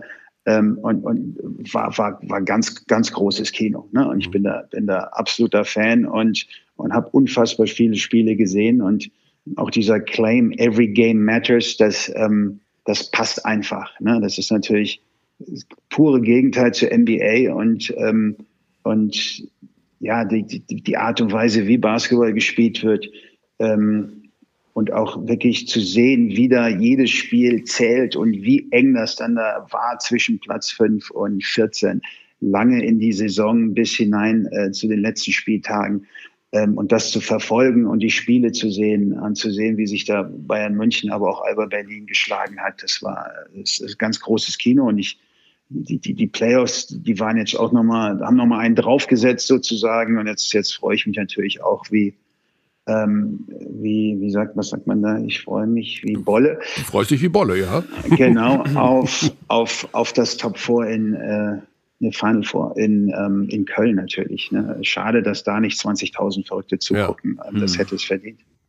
Ja, und das ist auch schon beschlossen. Ähm, unabhängig von allen Entwicklungen hat die Euroleague das bekannt gegeben, dass es dort keine Fans geben wird. Also ja. ist einfach ein paar Wochen zu früh, denke ich mal. Wir hatten eine leise kleine Hoffnung, weil die äh, Hygieneexperten, mit denen wir zu tun haben, sagten, ja, vielleicht so eine 20% Auslastung könnte man vertreten, aber irgendwann hat die Euroleague den Stecker gezogen und gesagt, äh, nee, bevor wir da jetzt nochmal in irgendeiner Form äh, Risiken eingehen, machen wir die Türen Ja, doch zu. Schade. Köln, die Arena vor 20.000, das habe ich mit der Nationalmannschaft gegen die Amis damals hier noch mit Dirk und, und Co. Ja.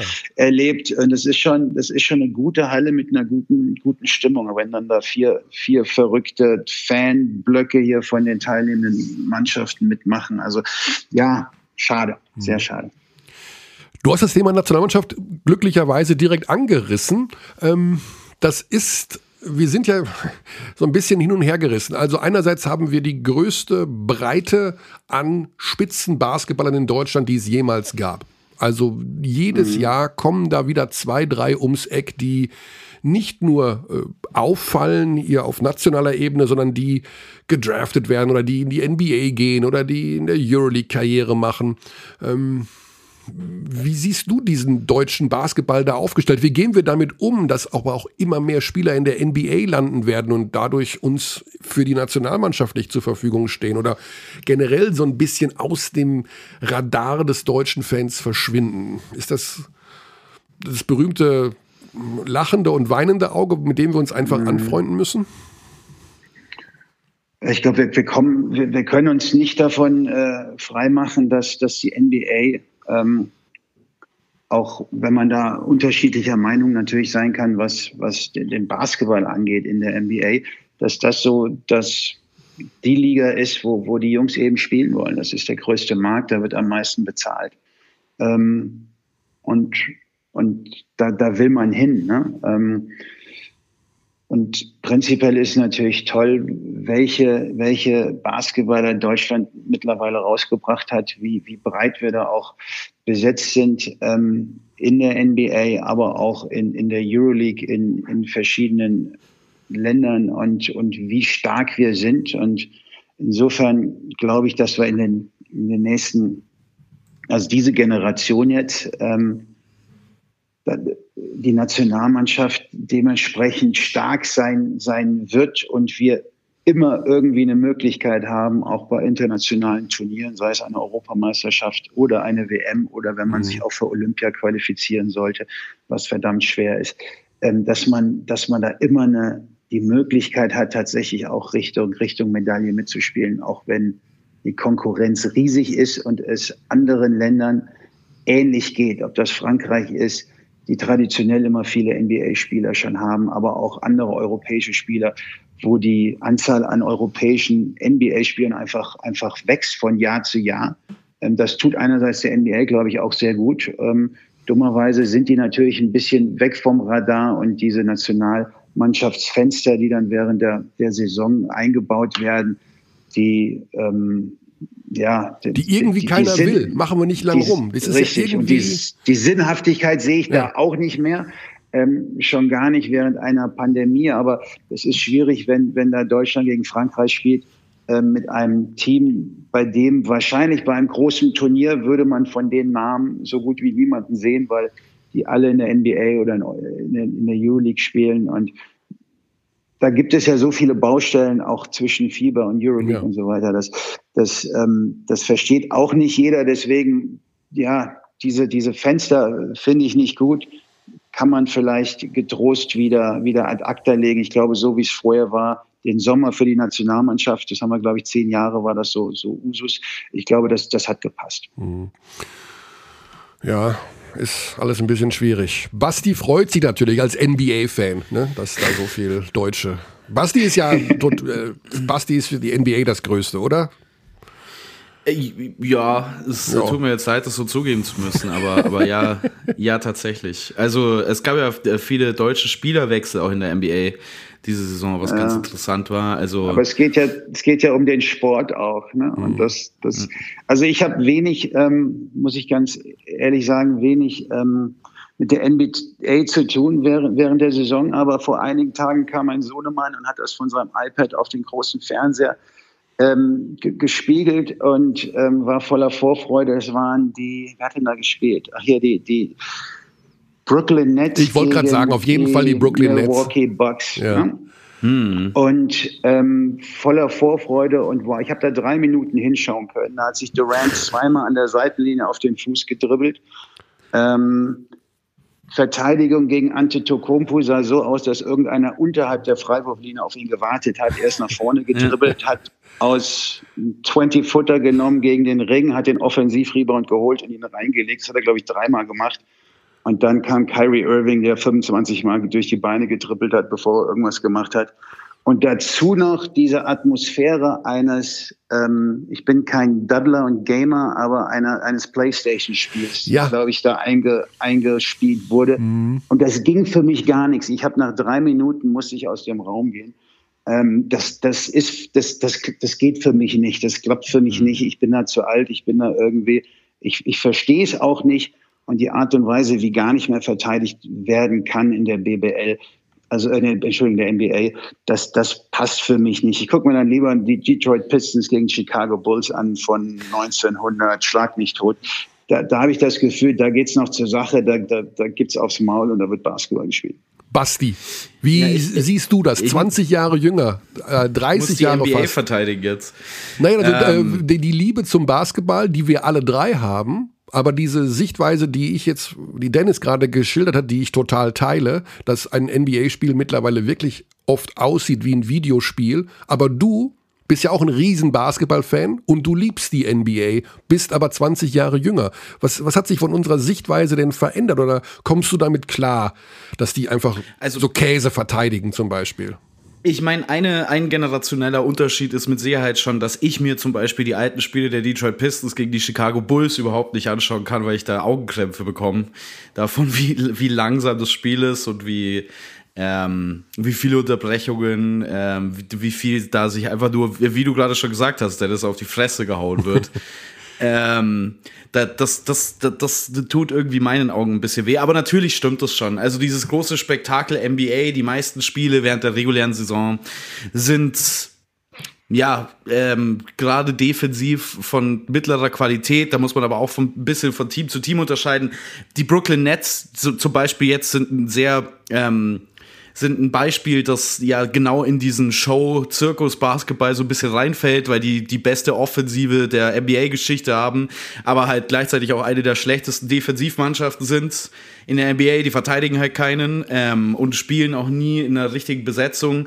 Ich finde meine großen äh, äh oder die NBA-Spiele, die ich während der regulären Saison gerne anschaue, mehr in dieser Kategorie der mittleren Teams. Also ich schaue auch diese Saison wieder wahnsinnig gern die Golden State Warriors, weil man da, also die verteidigen in jedem Spiel super hart mit Personal, das dafür eigentlich in der breiten Masse nicht gemacht wird und haben offensiv natürlich Steph Curry, so, so ein Team wie die Memphis Grizzlies, die auch eigentlich gar nicht ins Playoff-Rennen gehören mit ihrem Kader, aber in jedem Kampf klauen und beißen und kämpfen, aber auch hübschen Offensivbasketball spielen.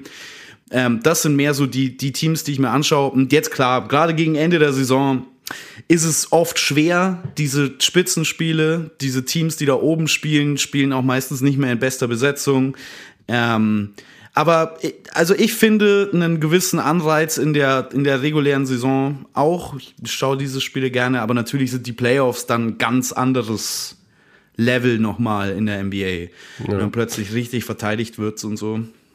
Ja, da bin ich natürlich bei dir, dass bei den Playoffs wieder Spaß macht. Aber äh, wieso muss man dann vorher 82 Spiele machen oder in diesem Jahr 72? Ähm, ich ja. glaube, da ist das Hauptproblem. Zu großer Markt, zu viele Spiele. Und vor allem hat man die Verteidigungsregeln in den letzten Jahrzehnten so verändert, dass man, dass man diese, diese individuellen Ausnahmespieler und, und die, die gibt es eben mittlerweile en masse, die man ja eins gegen eins überhaupt nicht mehr verteidigen kann, dass man es einfach nicht zulässt ähm, solche Spieler eben Mannschaft, als Mannschaft zu verteidigen. Und, und, und das geht mir wirklich auf den Sack. Und dann sieht's wirklich aus wie ein Videospiel. Ähm, denn was die alles können, wie athletisch die sind, von wo die überall werfen können, das, das ist schon Wahnsinn. Ne? Absoluter Wahnsinn, total verrückt. Aber ich, ich finde, es müsste Möglichkeiten geben, eben mannschaftlich auch den Gegner und einzelne Spieler mal stoppen zu, zu können, zu dürfen, damit die Jungs auch gezwungen sind, mal ein bisschen, bisschen über den Tellerrand hinauszudenken, ähm, wie man vielleicht eine Verteidigung knacken kann. Und insofern, das, das ist das, was mir einfach fehlt in der NBA. Ne? Und dann warte ich auch ungern auf, auf die Playoffs ein ganzes Jahr lang, bis es dann endlich ein bisschen zur Sache geht. Und selbst dann wird es 137 zu 128 ausgehen. Und das, und, und ständig irgendwelche Jungs, die 50 plus Punkte machen. Also zu meiner Zeit ist immer schwer, dass da, aber Erinnerst du dich, Kearney, als, als Jordan 63 gemacht hat, glaube ich, gegen die Boston Celtics und trotzdem verloren hat? Da, darüber hat man jahrelang gesprochen. Ne? Mhm. Heute, ich, ich gucke ständig da in die Sport 1 App und, wieder hat einer 50 und wieder hat einer mit 48 und wieder hat einer 63 gemacht.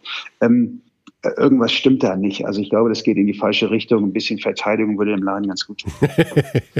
ja, ja, das Scoring ist auf jeden Fall deutlich angestiegen. Man muss vielleicht eine, eine Sache noch sagen, dass die NBA sich zumindest für mich gerade auch in so einer etwas merkwürdigen Übergangsphase befindet. Ähm, durch die, diese ja, Drei-Punkt-Revolution, die ja ähm, nicht wirklich von den Golden State Warriors gestartet wurde, aber die es quasi auf den Höhepunkt getrieben haben, dann die Houston Rockets, die es noch mehr übertrieben haben. Dadurch kommen halt auch jetzt Teams, die eigentlich diesen Spielstil nicht spielen sollten von dem Personal, den sie haben, und spielen einen ähnlichen Stil. Und das ist da, da gebe ich absolut recht, schon schwer anzuschauen. Also wenn dann die Sacramento Kings 70 Dreier in einem Spiel nehmen und es gibt keinen einzigen, der im, in diesem Kader, außer Buddy Hield, der das richtig gut kann. Ähm, und dann siehst du halt Spielern dabei zu, wie sie im Prinzip schlecht von der Dreierlinie werfen, das gesamte Spiel über. Aber ich glaube, dass sich das Spiel auch da wieder verändern wird, weil wir jetzt immer mehr ähm, größere Center haben, die tatsächlich auch wieder ein Post-Up-Spiel haben, die in die Liga kommen. Und wenn die ähm, es schaffen, dass dieses Element wieder so ein bisschen zurückzubringen, dann balanciert sich das, glaube ich, in den nächsten Jahren wieder ein bisschen zurück aus. Ähm, aber das ist halt momentan so ein bisschen viele Teams laufen einem Trend hinterher, dem sie nicht hinterherlaufen sollten auch. Ja. Dennis, ganz lieben Dank, wir fassen zusammen. Also, Dennis Wucherer wird in der kommenden Saison Trainer in Würzburg sein und will auf jeden Fall nochmal angreifen, so habe ich das verstanden. Mit der Saison kann man nicht einfach so leben und das abhaken. Man muss neue Ziele haben, man muss neue neu attackieren. So genau. habe ich das verstanden. Ja. Alba Berlin ist dein leichter Favorit auf den Meistertitel. Du schaust auf jeden Fall das Final Four. Bleibt noch die Frage, wie stehst du zum Barbecue? Ich erzähle dir auch gleich warum. Generell? Ja, magst du grillen? ja, jetzt, jetzt kommt der journalistische Teil. Jetzt kommt der schon, Teil, der bei Spiegel Online zitiert wird. Du hast angegrillt, okay. Ich habe zwei Jahre in Südafrika gelebt, da ja. ist es der Bry. Ähm, und wenn da nicht 27 Kilo Fleisch und, und, und fünf Kisten Bier am Wochenende auch im Garten, dann, dann machst du als Südafrikaner was falsch. Also insofern, ja, ich, ich bin da angefixt und ähm, grille gerne. Ja, das heißt also, du hast richtig, hast du so Equipment aus Südafrika dann hier übernommen? Also steht da so ein riesen Smoker in deinem Garten oder? Ja, ja. Ich habe leider keinen Garten, nur ah. einen Balkon, deswegen eben äh, die, die Gasversion, äh, die, die gibt es in Südafrika nicht, also mhm. da nur mit Kohle und dann auch richtig und die brennt auch 48 Stunden ja. durch. Ähm, und deswegen nur mit Gas, aber die, die sind ja mittlerweile auch so, dass, dass man da durchaus den Grillgeschmack, äh, die Röstaromen da äh, produzieren kann. ja, das ist eine richtige Wissenschaft geworden. Also äh, ich weiß nicht, ob du unseren Podcast regelmäßig hörst. Wir haben ja immer so eine kleine Küchenrubrik, meistens ja. zum Ende. Und wir werden gleich mit dem Physiotherapeuten von Medi Bayreuth sprechen. Ich weiß nicht, ob du da den Hintergrund kennst, Kevin Schneider und seine Barbecue-Soßen. Äh, nee, da, da, aber da höre ich gerne mal rein. Ja, genau. Also das wird gleich das Thema sein, denn wir wollen ja, dass unsere Hörerinnen und Hörer ähm, ja in der Küche mit ihr Game voranbringen, würden wir vielleicht sagen. Also aus der Defensive mehr in die Offensive hinübergehen und äh, hier und da ein paar äh, Verbesserungen vornehmen. Und äh, da sind wir gleich beim Thema Grillsoßen. Da gehen wir heute aufs nächste Level. Spannende Nummer. Ich wünsche viel Spaß dabei und ganz liebe Grüße. Alles klar. Dennis, viel Spaß auch gleich beim Zahnarzt übrigens. Ja, genau. Danke oh ja, Viel Spaß. es gibt Menschen, die gehen da gerne hin. Ich weiß, es, es soll sie geben. Ne, Wer? Ich, Zahnärzte? Ich nicht. Ich, äh, Eine 20-jährige ähm, Wurzelfüllung wird ausgetauscht. Stell dir das mal vor. Durch die Krone hindurch. Angeblich kein Problem. Ich habe der immer noch nicht, ich glaube der nicht und, und bin froh, wenn ich das Ding überlebe. Ja, oh also du wirst es überleben und äh, du wirst am, heute Nachmittag sehr stolz auf dich sein. Werde ich. Ich wünsche euch was, Jungs. Alles Vielen klar, Dank. Dennis. Ebenso. Ciao, ciao. Tschüss. Dennis Wucherer, Head Coach von S. Oliver Würzburg. Ja. Gibt es überhaupt äh, Arztliegen beim Zahnarzt, die groß genug sind für einen Mann wie Dennis Wucherer? Also ich bin winzig, ne? Ich bin fast, ich bin fast Mausgröße. Und selbst ich fall von diesen Dingern schon so halb runter. Ja, also Dennis ist ja nicht, auch nicht so riesig groß. Ne? Also ich weiß nicht, wenn jetzt Oh. da äh, Chris Kumatsche hingehen würde, der würde wahrscheinlich, ähm, der bräuchte wirklich zwei Liegen. Mhm, Der bleibt einfach draußen auf dem Parkplatz stehen und be be behandelt ihn durchs Fenster. Ja, das war Dennis Wucherer und sein Fazit von dieser Saison und äh, der kleine Rant gegen die NBA, der hat mir auch ganz gut gefallen. Also wir sind alle NBA-Fans ja irgendwo, mein Gott, da sind mit die besten Spieler, da ist, äh, da sind die geilsten Hallen, die haben auch teilweise bessere Regeln. Also Was ganz lustig ist, ich habe ähm, für ich habe äh, die Brooklyn Nets am Wochenende kommentiert Ah. äh, für den Sender ohne Vokale und da ist ja ähm, Mike James angekommen von ZSKA Moskau. Ja. Und das Lustige ist, Mike James hat, glaube ich, noch nicht bemerkt, dass er jetzt nicht mehr beim Team spielt, wo er die einzige Offensivoption ist, weil der geht nämlich immer noch über die Mittellinie und ballert jeden Wurf und neben ihm steht Kevin Durant so die Arme anhebend, fragend, was, was machst du da, Junge? Das kann ich mir richtig gut vorstellen. Ja, das sollte er begriffen haben, dass um ihn herum doch ein paar Spieler sind, die auch mal den Ball haben wollen. ja. Das war ganz lustig anzusehen. Aber ich finde es dann auch spannend. Also man kann ja dazu stehen, wie man will. Hier äh, super Team bauen, ne? also Brooklyn Nets. Es ähm, ist so, dass die Youngster, wie jetzt der Sohn von Dennis Wucherer, das dann trotzdem cool finden. Ne? Also ich weiß nicht, wie alt jetzt der Sohn von Dennis ist, aber ich glaube irgendwas so im Bereich 10, 11, 12, 13 vielleicht. Das finden die dann cool. Das sind dann drei oder vier Superstars in einem Team. Ja, also man muss schon sagen, die, ähm, das Level an Momenten, in denen mir der Atem stockt in der NBA, auch in der regulären Saison im Vergleich zur, äh, zum europäischen Basketball, ähm, ist in keinem Verhältnis. Also ähm, selbst wenn du dann Steph Curry zuschaust, wie er bei einem Blowout gegen äh, Oklahoma 24 Punkte im ersten Viertel scored, da, da bleibt dir einfach der Atem weg, weil selbst wenn die Verteidigung vielleicht nicht auf dem Level ist, wo sich, wo, ich übrigens auch nicht äh, pauschal zustimmen würde, by the way, ich wollte nur nicht Dennis Wucherer widersprechen. ähm, ähm, äh, äh, aber selbst unter dieser Voraussetzung mal ähm, gesehen, ist dieses Level an Shotmaking, diese, diese, diese unglaublichen Würfe, die diese Leute treffen können, ähm, auch diese unglaubliche Athletik, wie zum Beispiel bei einem Janis Antetokounmpo oder ähnlichen Spielern, das ist schon, da bleibt einem einfach der, der Atem weg. Also das äh, am nächsten kam das Erlebnis in dieser Saison in ähm, Europa bislang. Ich habe dieses Spiel von Alba Berlin nicht gesehen. Ich glaube, hast du dich nicht sogar kommentiert, wo ähm, Eriksson 10 Dreier getroffen Ja, hat? ja. Ich, ich glaube, das kam nah ran, das habe ich allerdings nicht live gesehen. Und ähm, im Eurocup-Halbfinale gab es noch ein Spiel von Marco Bellinelli, wo er mal fünf Dreier hintereinander reingenagelt hat. Und da habe ich mich für einen kurzen Moment so auf diesem selben Level gefühlt von, wow, ich kann nicht glauben, was hier gerade passiert. Ähm, aber ansonsten kommen diese Momente eigentlich fast nur in der NBA vor für mich. Ja. Bevor wir jetzt zu Kevin Schneider gehen, äh, Basti, noch deine, also ich habe gestern angegrillt. Also bei mir gab's, äh, wie stehst du zum Barbecue und Grillfleisch und äh, Haben wir ja letzte Woche schon angerissen. Ja. Barbecue und Grillen ist vor allen Dingen verbunden mit großem Aufwand, von dem ich kein Fan bin. Ähm, Gerade was das Kulinarische angeht. Das Mhm. heißt, ähm, Grillen gibt's nur, wenn es jemand anderes macht. ah, Ich lasse mich aus, ausschließlich einladen zum Grillen. und von den Einladungen ist in den letzten paar Jahren nicht viel gekommen. Also gerne, falls ihr, falls ihr jemanden zum Grillen. Ich esse es gerne. Ich bereite es nicht gern zu, so wie Ja. mit den meisten Speisen. Wie ist es denn jetzt im, im Gartenhäuschen, wo du gerade sitzt? Ist um dich herum Holzkohle oder anderes Grillmaterial vorhanden? Nee, die, ich weiß, ich weiß nicht, wo das alles ist. Ich, Okay. Hier ist noch, also ich kann dir die Umgebung gern beschreiben, wenn du eine Beschreibung haben möchtest. Es steht eine halb aufgebrauchte Kiste Bier hier.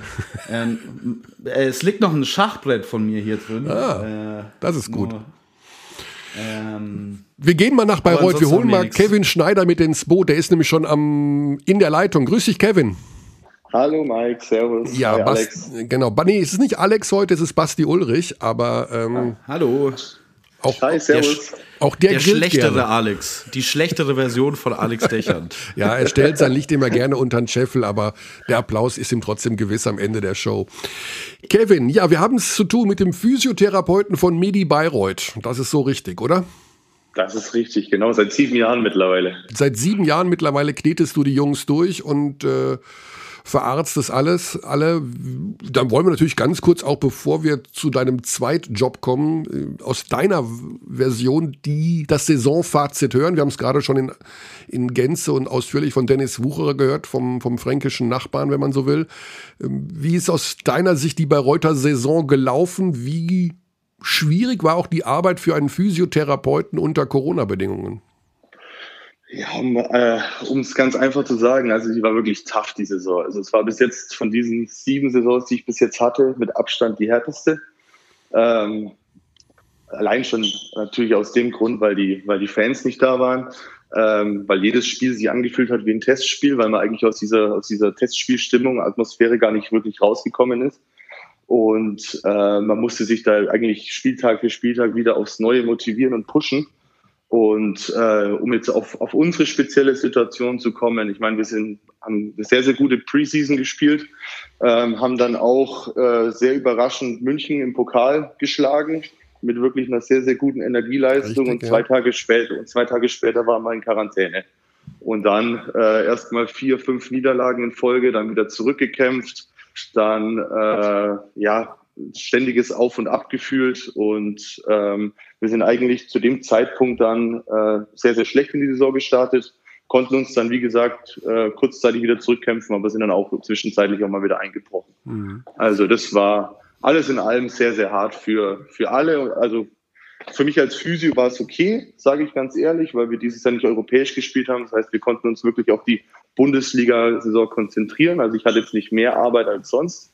Ähm, wir waren vor allem auch häufiger zu Hause als, als sonst. Und äh, ja, alles in allem sehr, sehr hart. Ich bin ehrlich gesagt auch ganz froh, dass sie jetzt vorbei sind. Hoffe, dass es nächstes Jahr dann positiv wieder mit Fans und mit einer positiven Stimmung in die neue Saison geht. Mhm.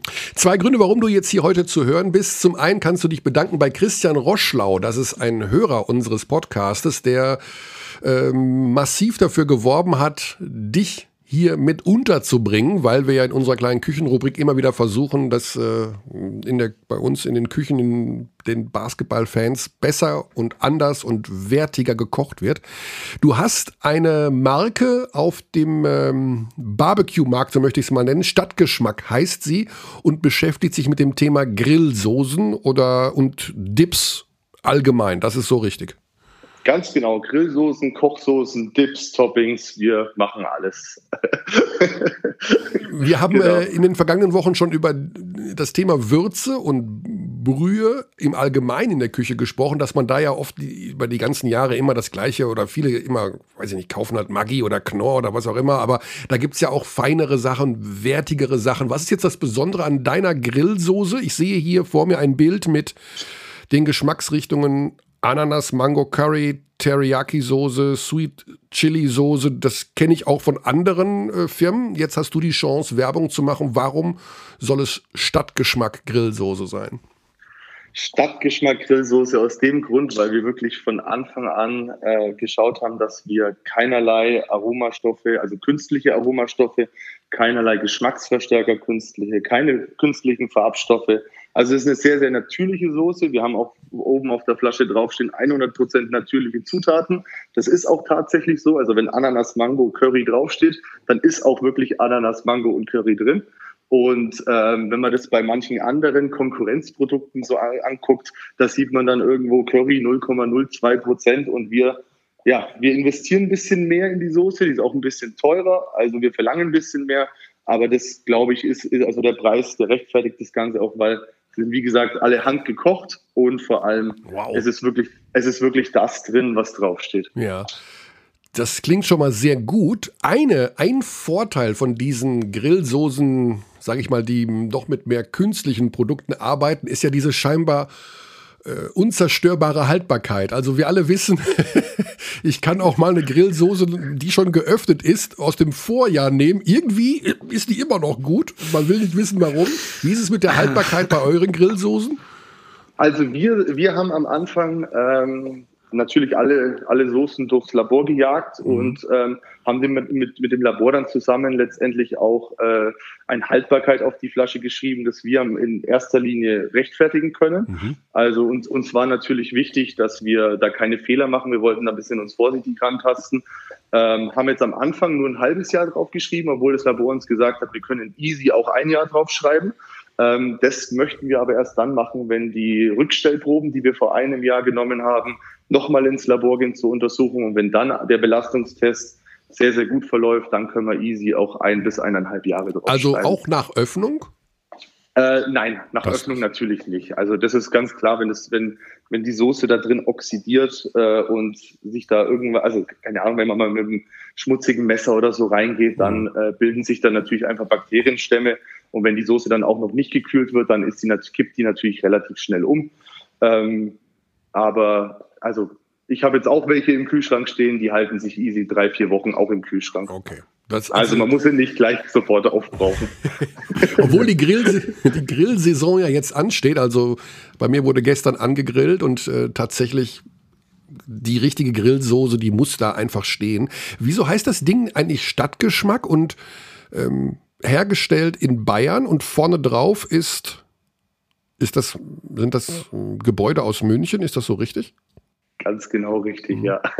Nein, also wir haben uns, wir haben uns am Anfang überlegt, wir wollten natürlich A, uns, unsere Herkunft äh, in dieses Ganze mit reinpacken. Wir wollten auch eine deutsche Marke machen, jetzt nicht irgendwie unbedingt äh, ja, diesen ganzen globalen Markt treffen, sondern wirklich jetzt erstmal hier lokal anfangen und dann langsam größer werden. Ähm, mein Kumpel, mein bester Kumpel, mit dem ich zusammenarbeite, Ferdinand Strom, der ist auch äh, Küchenchef in München. Aha. Und und da uns von Anfang an wichtig war, dass es ein, also ich meine, wir Bayern, wir haben da ein bisschen so einen Stolz, dass, dass das Produkt auch wirklich aus Bayern kommt, ähm, haben wir natürlich dann München vorne drauf gemacht. Ähm, ja, haben auch die, die ein oder anderen Beschwerden schon gehört, aber nicht wegen München, sondern wegen der Allianz Arena, Aha. was ich als Bayern, als Bayern Fußballfan gar nicht nachvollziehen kann. Mhm. Aber nee, also wie gesagt, das sind, sind Münchner Gebäude uns war wichtig, dass, dass das als bayerisches Produkt wahrgenommen wird und ähm, somit auch unsere Herkunft natürlich einfach, einfach zeigt. Da ihr sicherlich auch nicht Bayern als Kunden akzeptieren werdet, äh, das Ganze ist zu beziehen unter stadtgeschmack.com. Das denke ich mal, da dürfte sich der Online-Shop drunter verbergen. Wie kann man sonst noch an eure Produkte kommen?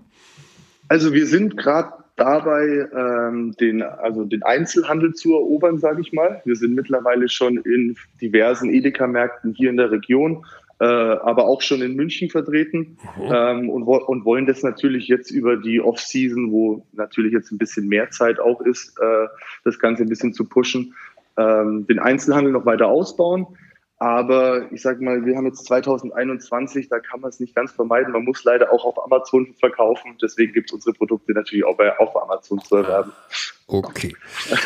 es gibt noch eine weitere Möglichkeit, an die Produkte zu kommen. Ähm, Kevin, wir haben hier ein Gewinnspiel gemacht mit ähm, der Feinschnabelwürze. Da ist unser Mail-Postfach explodiert. Also komplettamente. Äh, wir würden das gerne wiederholen mit deinem Produkt, mit den Grillsoßen. Du hast im Vorgespräch bereits zugestimmt, dreimal ein äh, Test-Probierset hier verlosen zu können, verlosen zu dürfen. Das ist großartig. Vielen Dank dafür. Sehr Wir gerne. wollen aber das Ganze natürlich auch mit einer Gewinnspielfrage verknüpfen für den Fall, dass du die Antwort weißt, natürlich bitte nicht laut hinaus posaunen. Wie weit kennst du dich in der Vereinsgeschichte von äh, Medi Bayreuth beziehungsweise dem Bayreuth der 80er, 90er Jahre aus? Ähm, ich würde sagen, ich, ich, ich kenne ein paar äh, Eckpfeiler-Daten, aber ich glaube, jeden einzelnen Spieler kriege ich dann auch nicht zusammen. ja. Wir reden über die Meistersaison 88, 89. Da war Basti Ulrich noch in Abrahams Kartoffelsack, das ist richtig, oder? Basti, wie alt bist du überhaupt? Du bist ja noch, du bist ja noch gerade mal volljährig. 27, haben wir beim letzten Mal schon besprochen. Fühle mich aber an wie ein 60-jähriger Rücken. Du erinnerst dich, ich könnte auch einen Physiotherapeuten gebrauchen, by the way. Ah. Also. Stimmt, du hast Rückenprobleme, massiver Art, ja, mit 27. Ja, äh, unabhängig davon wollen wir über die Meisterschaftssaison 88, 89 reden. Ich habe es vorweggenommen. Damals, Steiner Bayreuth wurde deutscher Basketballmeister und die Frage, die man beantworten muss für unser Gewinnspiel, alle Lösungen an Abteilung Basketball at gmail.com. Wie hieß, also ist zweigeteilt, wir wollen es nicht zu einfach machen. Wie hieß der Meistertrainer von Bayreuth für diese Meisterschaft und wer war über die Endspielserie der Topscorer der Bayreuther. Das sind die beiden Namen, die wir suchen. Meisterschaft Saison 88, 89. Das war damals eine Riesengeschichte. Ich war sogar vor Ort, um es ehrlich zu sagen. Ich bin aus Hagen dahin gefahren, habe mir das angeschaut. Ähm, riesen, riesen Nummer. Unfassbar spannend alles. Ähm, ja, ich hätte äh, beide Namen parat gehabt, aber um mich geht's nicht. Es geht um die Abdis, wer Was für ein Brag. gewinnen will. Was für ein Angeber, dieser, Ja. dieser Körner. Ja, damals war ich äh, zarte 20 Jahre jung. Kevin, ähm, hättest du es gewusst? Ähm, zumindest einen Teil. Einen Ja. Teil, den Trainer wahrscheinlich, ne? Ja, ich glaube eher den Topscorer. Aber ich bin mir auch nicht, aber ich bin mir auch nicht nicht hundertprozentig sicher.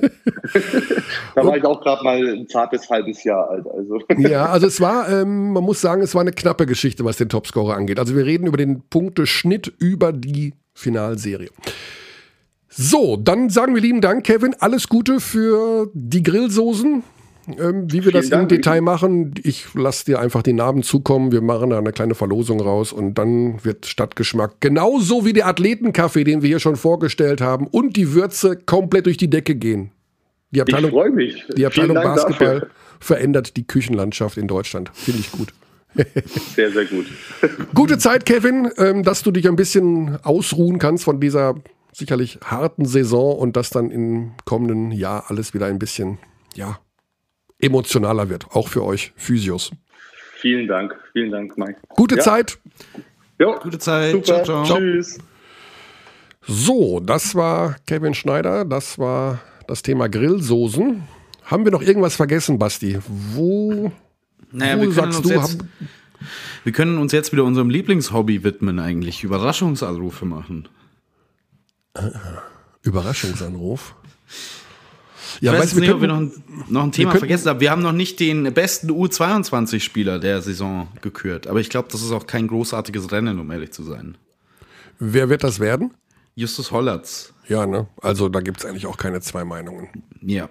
Ja, also Justus Hollatz, wenn ich jedes Mal, wenn ich ihn live gesehen habe, habe ich nach dem Spiel gedacht, okay, also der ist, der ist richtig, richtig gut geworden in dieser Saison.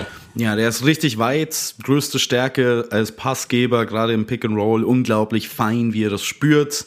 Ähm, das war ja auch die große Stärke letzte Saison von Killian Hayes bei Ulm. Der ist, war als Scorer noch deutlich weiter. Wenn Hollatz ein Scoring-Game noch entwickeln kann, dann wird das, dann geht's weit bei dem jungen Mann. Dann geht's weit bei dem Jungen. Ja, Basti scheint, du bist ein Freund von Überraschungsanrufen. Das finde ich gut. ja, ich liebe Dann, äh, Überraschungsanrufe, habe ich doch gesagt beim letzten Ja, Mal. du liebst sie wirklich und deswegen, weil wir, dann können wir die, die Klammer eigentlich auch schließen. Wir haben mit Oldenburg gegen Göttingen heute Abend begonnen. Die Partie, die wahrscheinlich beendet sein wird, wenn die meisten Hörerinnen und Hörer diesen Podcast hören. Dann lass uns doch einen Überraschungsanruf beim Kommentator dieses Spiels machen und uns erklären, was aus seiner Sicht äh, die Quintessenz sein wird. Will Oldenburg gewinnen? Wollen sie verlieren? Weiß er überhaupt, worum es geht? und das ist Arne Malsch. Und den haben wir eh schon länger nicht mehr gehört im Überraschungsanruf. Mal gucken, ob er es peilt, ob er dran geht. Arne ist nicht ganz so einfach zu erreichen. Der hat zwar natürlich, ja, logischerweise hat er ein Handy, aber der hat das nicht immer so am Start. Aber das Okay. liegt auch gerne mal irgendwo anders. Arne Malsch. Oder er ist schon auf dem Weg. Ja, der Kann ist wahrscheinlich sein. tief im Tunnel, also vorbereitungsmäßig. Arne kommen. Ja, aber ich, es ist riskant bei Arne. Wie gesagt, der ist nicht äh, mit dem Finger am Handy. Der guckt sich jetzt gerade noch alten College-Film von Keith Hornsby an. Ja, oder er sitzt irgendwo schon auf dem Weg nach Oldenburg. Im, Guten Tag, Sie sind verbunden. Ah, ja, Beep. Ich habe ja kein, kein Launchpad, aber Ich muss die ganzen Einspieler, wenn dann mit, äh, also selber kreieren. Beep. Ja, ja. An der Stelle möchte ich erstmal meine Mutter grüßen. Are you the hardest worker? Ja, dann hätten wir noch eine zweite Option. Hast du noch Wie eine Idee, wen wir anrufen sollen? Wie wär's denn mit Alex Dächernd eigentlich? Wie wär's Ja, denn mit ist, dem? Das ist nicht möglich, weil der sitzt momentan Ah. in der Allianz Arena in München What? und dort Okay. ist die große Pressekonferenz von Magenta TV zum Thema Fußball-Europameisterschaft. Also wenn wir den Ah, okay. anrufen, dann bekomme ich ein massives Problem. Ah, okay, alles klar. Okay. Beziehungsweise er geht gar nicht ans Telefon. Ja, vielleicht kann der uns aber Karl-Heinz Rummenigge geben und mit dem können wir ein bisschen über Basketball quatschen. Das ist ja auch interessant. Ja, ich Ähm, überlege gerade noch, wer noch in Frage käme, wenn wir länger hatten- nicht mehr hatten. Wen hatten wir denn die ganze Saison über noch nicht im Podcast, der, der dringend mal gehört werden muss? Haben wir, der, Alex Frisch war äh, noch nicht so lange her, ne? Ja, äh, Richter Alex war schon zweimal bestimmt in dieser Saison. Wir haben bei Pinchi angerufen, wir haben bei Holger Sauer angerufen, wir haben bei Jödi angerufen, wir haben bei Benny angerufen. Ja, wir haben bei Mhm. Chris Karl- Schmidt. Bei Chris Schmidt weiß ich gar nicht. Chris Schmidt. Also ich kann mich nicht erinnern, dass der diese Saison mal im Podcast war. Nee. Chris Schmidt. Rufen wir an, oder? Oh, ich habe hier zwei Nummern, das ist so ärgerlich. Oh, Ich, oh ich Gott. nehme mal die erste. Chris Schmidt, CS7. Ich schau mal, unser Kommentator, Chris Schmidt, der immer die übelsten Anreisen hat, weil der wohnt in Trier und von Chris Schmidt, hallo? Baff, es ist soweit. Ich werde. Ja, wir sind gerade, äh, Chris, ich sitze hier mit Basti Ulrich, der den Xandi wieder vertritt im Podcast. Wir sind moin. diverse Namen Moin, moin. durchgegangen, wer noch nicht mit einem Überraschungsanruf in dieser Saison äh, befeuert wurde. Und Basti meinte, beim Chris war, war doch, wart ihr doch noch nicht. Oder ich war gar nicht, bin gar nicht sicher. Haben wir dich schon mal angerufen dieses Jahr? Nee, ich glaube, also schon mal ja, aber diese Saison tatsächlich noch nicht. Siehst du? Ja, es ist bin auch soweit. echt überrascht, ey. Es kommt äh, gerade aus dem besser Wurf. im Kopf Ja. als, als Michael Körner. Ich verwalte auch das, die Abteilung Basketball Wikipedia, also. Ja, wir haben schon ein großes Saisonfazit gezogen mit äh, Dennis Wucherer. Wir haben Grillsoßen von Kevin Schneider, dem Physiotherapeuten von Medi Bayreuth, verlost. Stark. Jetzt kommst du noch zum Abschluss und gibst uns aus deiner Sicht das Saisonfazit aus. Ja, was, was ist dir so hängen geblieben? Was war das für dich für eine Saison? Also ich freue mich ja erstmal auf die Höhepunkte der Saison. Also ich kann ja noch kein Fazit ziehen, bevor die geilste Ja, Zeit überhaupt anbricht. Aber du meinst, du meinst Hauptrundenfazit? Hauptrundenfazit. Also erstmal bin ich, glaube ich, froh, dass die meisten Mannschaften durch dieses wilde Jahr gut durchgekommen sind. Und dass äh, die Corona-Pandemie, ich meine, jetzt kann man über Dienstag, also heute Abend Oldenburg streiten, das gab es ja auch noch nie. Und ob Mhm. das äh, die sich aussuchen können, gegen wen sie jetzt spielen. Aber insgesamt, glaube ich, hat die Liga da erstmal und die Vereine auch einen guten Job gemacht. Und ich glaube, wir auch als Kommentatoren, ich weiß nicht, ob es euch auch so geht, also ich habe mich nirgendwo nicht sicher oder nicht gut aufgehoben gefühlt. Absolut. Und das ist, glaube ich, erstmal das Wichtigste. Und dann auch hat mich gefreut, auch wenn das immer so ein Randthema ist, dass bei den Lizenzierungsverfahren da auch offensichtlich, zumindest war der O-Ton ja demnach, alle Mannschaften auch wirtschaftlich gut durch diese Zeit gekommen sind und wir deswegen auch weiterhin äh, ja hoffentlich in ähnlicher Stärke dann Basketball erleben werden. Und äh, rein sportlich, ja, äh, ich meine, wir bei Magenta Sport müssen ja aufpassen, was wir zur Euroleague sagen, aber das war natürlich sensationell. Mhm. Warum Also müssen wir glaub, ich hab aufpassen? Naja, weil ja dauernd irgendwo geschrieben wird, wir wären ja, würden in Bayern Bettwäsche sch schlafen und solchen Schmarrn. Also, Ach so, äh, ich, ich schlafe in Bayern Bettwäsche. Ich sitze gerade Ja, in meinem okay. Bayern München Jogginganzug mit Bayern München Cappy und mit meinem äh, Selfie von Fra mit Franck Ribéry an der Wand hängend hier. Also ja, ich weiß nicht, was alle schön. wollen. Sehr schön. kann, ich mir, kann ich mir wunderbar vorstellen. Wahrscheinlich hast du auch noch so einen richtigen Kuschelbär von den Bayern oder so. Ja, ich habe Nee, das, ich habe, ich habe einen Abdruck von dem Steak, das sich Franck Ribéry damals mit Gold überziehen hat lassen. Hab Hast du echt ein Selfie mit Franck Ribéry? nee, natürlich nicht. Ich war noch nie, war noch nie äh, in der Nähe von irgendwelchen Bayern, außer wenn ich Spiele von denen kommentiert habe. Okay, hätte ja sein können, man weiß es ja nicht. Naja, um den Punkt nochmal aufzunehmen, also ich hatte, ich habe noch nie so viel Basketball geguckt wie in dieser Saison, Mhm. weil ich einfach auch die Euroleague unfassbar genossen habe. Und die Bundesliga, ja, da gab's positive und negative Überraschungen. Mhm. Also, ich meine, hier für mich das nächstes Jahr Bonn, die haben schon wieder massiv enttäuscht. Andere Mannschaften haben positiv überrascht. Hamburg habe ich da erwartet, Kreuzheim ehrlich gesagt nicht so weit oben.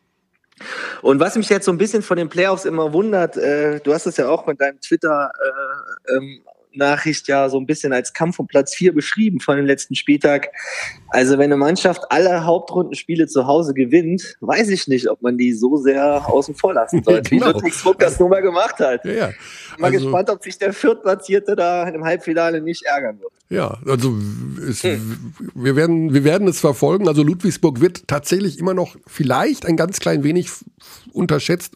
Gar nicht mal, glaube ich, von den anderen Teams, sondern eher von dem einen oder anderen Beobachter. Ich will mich da gar nicht ausnehmen. Aber obwohl ich die schon so oft gesehen habe, denke ich jedes Mal, ja, eigentlich gegen die spielen will man nicht. Ne? Na Also, eben. ist, die sind einfach gut. Also Ja, eben. Insofern wird das eine spannende Angelegenheit. Ja, dann ähm, hast du, Basti wollte nicht mit abstimmen, aber massiv drüber reden, über die Kategorien MVP, bester Offensiv, bester Defensivspieler. Wie ist da deine Verhaltensweise? Durftest du, darfst du mit abstimmen und hast du abgestimmt? Ich hätte gedurft, aber äh, ich habe es tatsächlich auch nicht gemacht.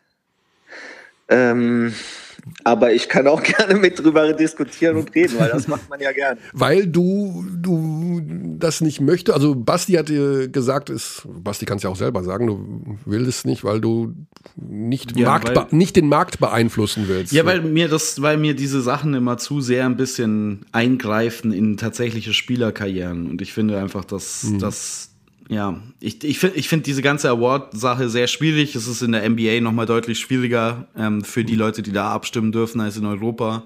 Aber selbst hier finde ich es schon so, na, Ja.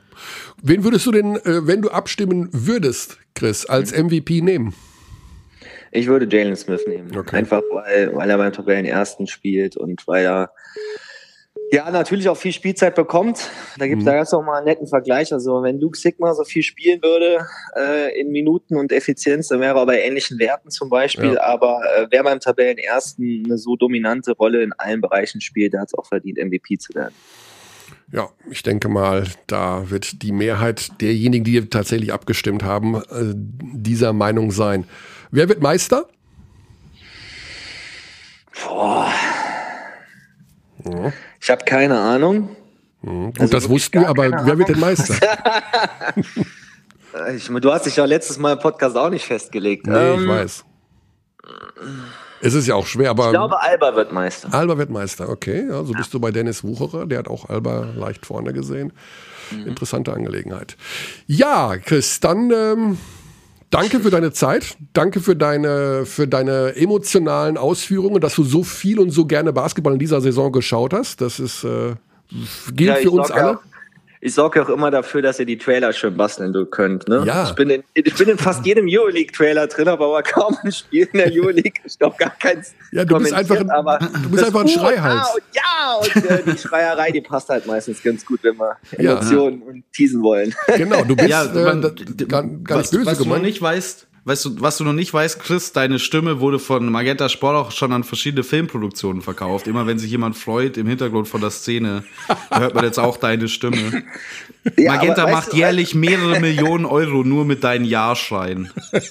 Ja, ist doch okay. Ich meine, ähm, alles für den Dackel, alles für den Club hieß es doch früher. Aber was wirklich Ah. witzig war, Rasta Fechter bringt einen Fansong raus irgendwie und da wurde ich tatsächlich gefragt, ob es für mich okay ist. Da musste ich sehr lachen.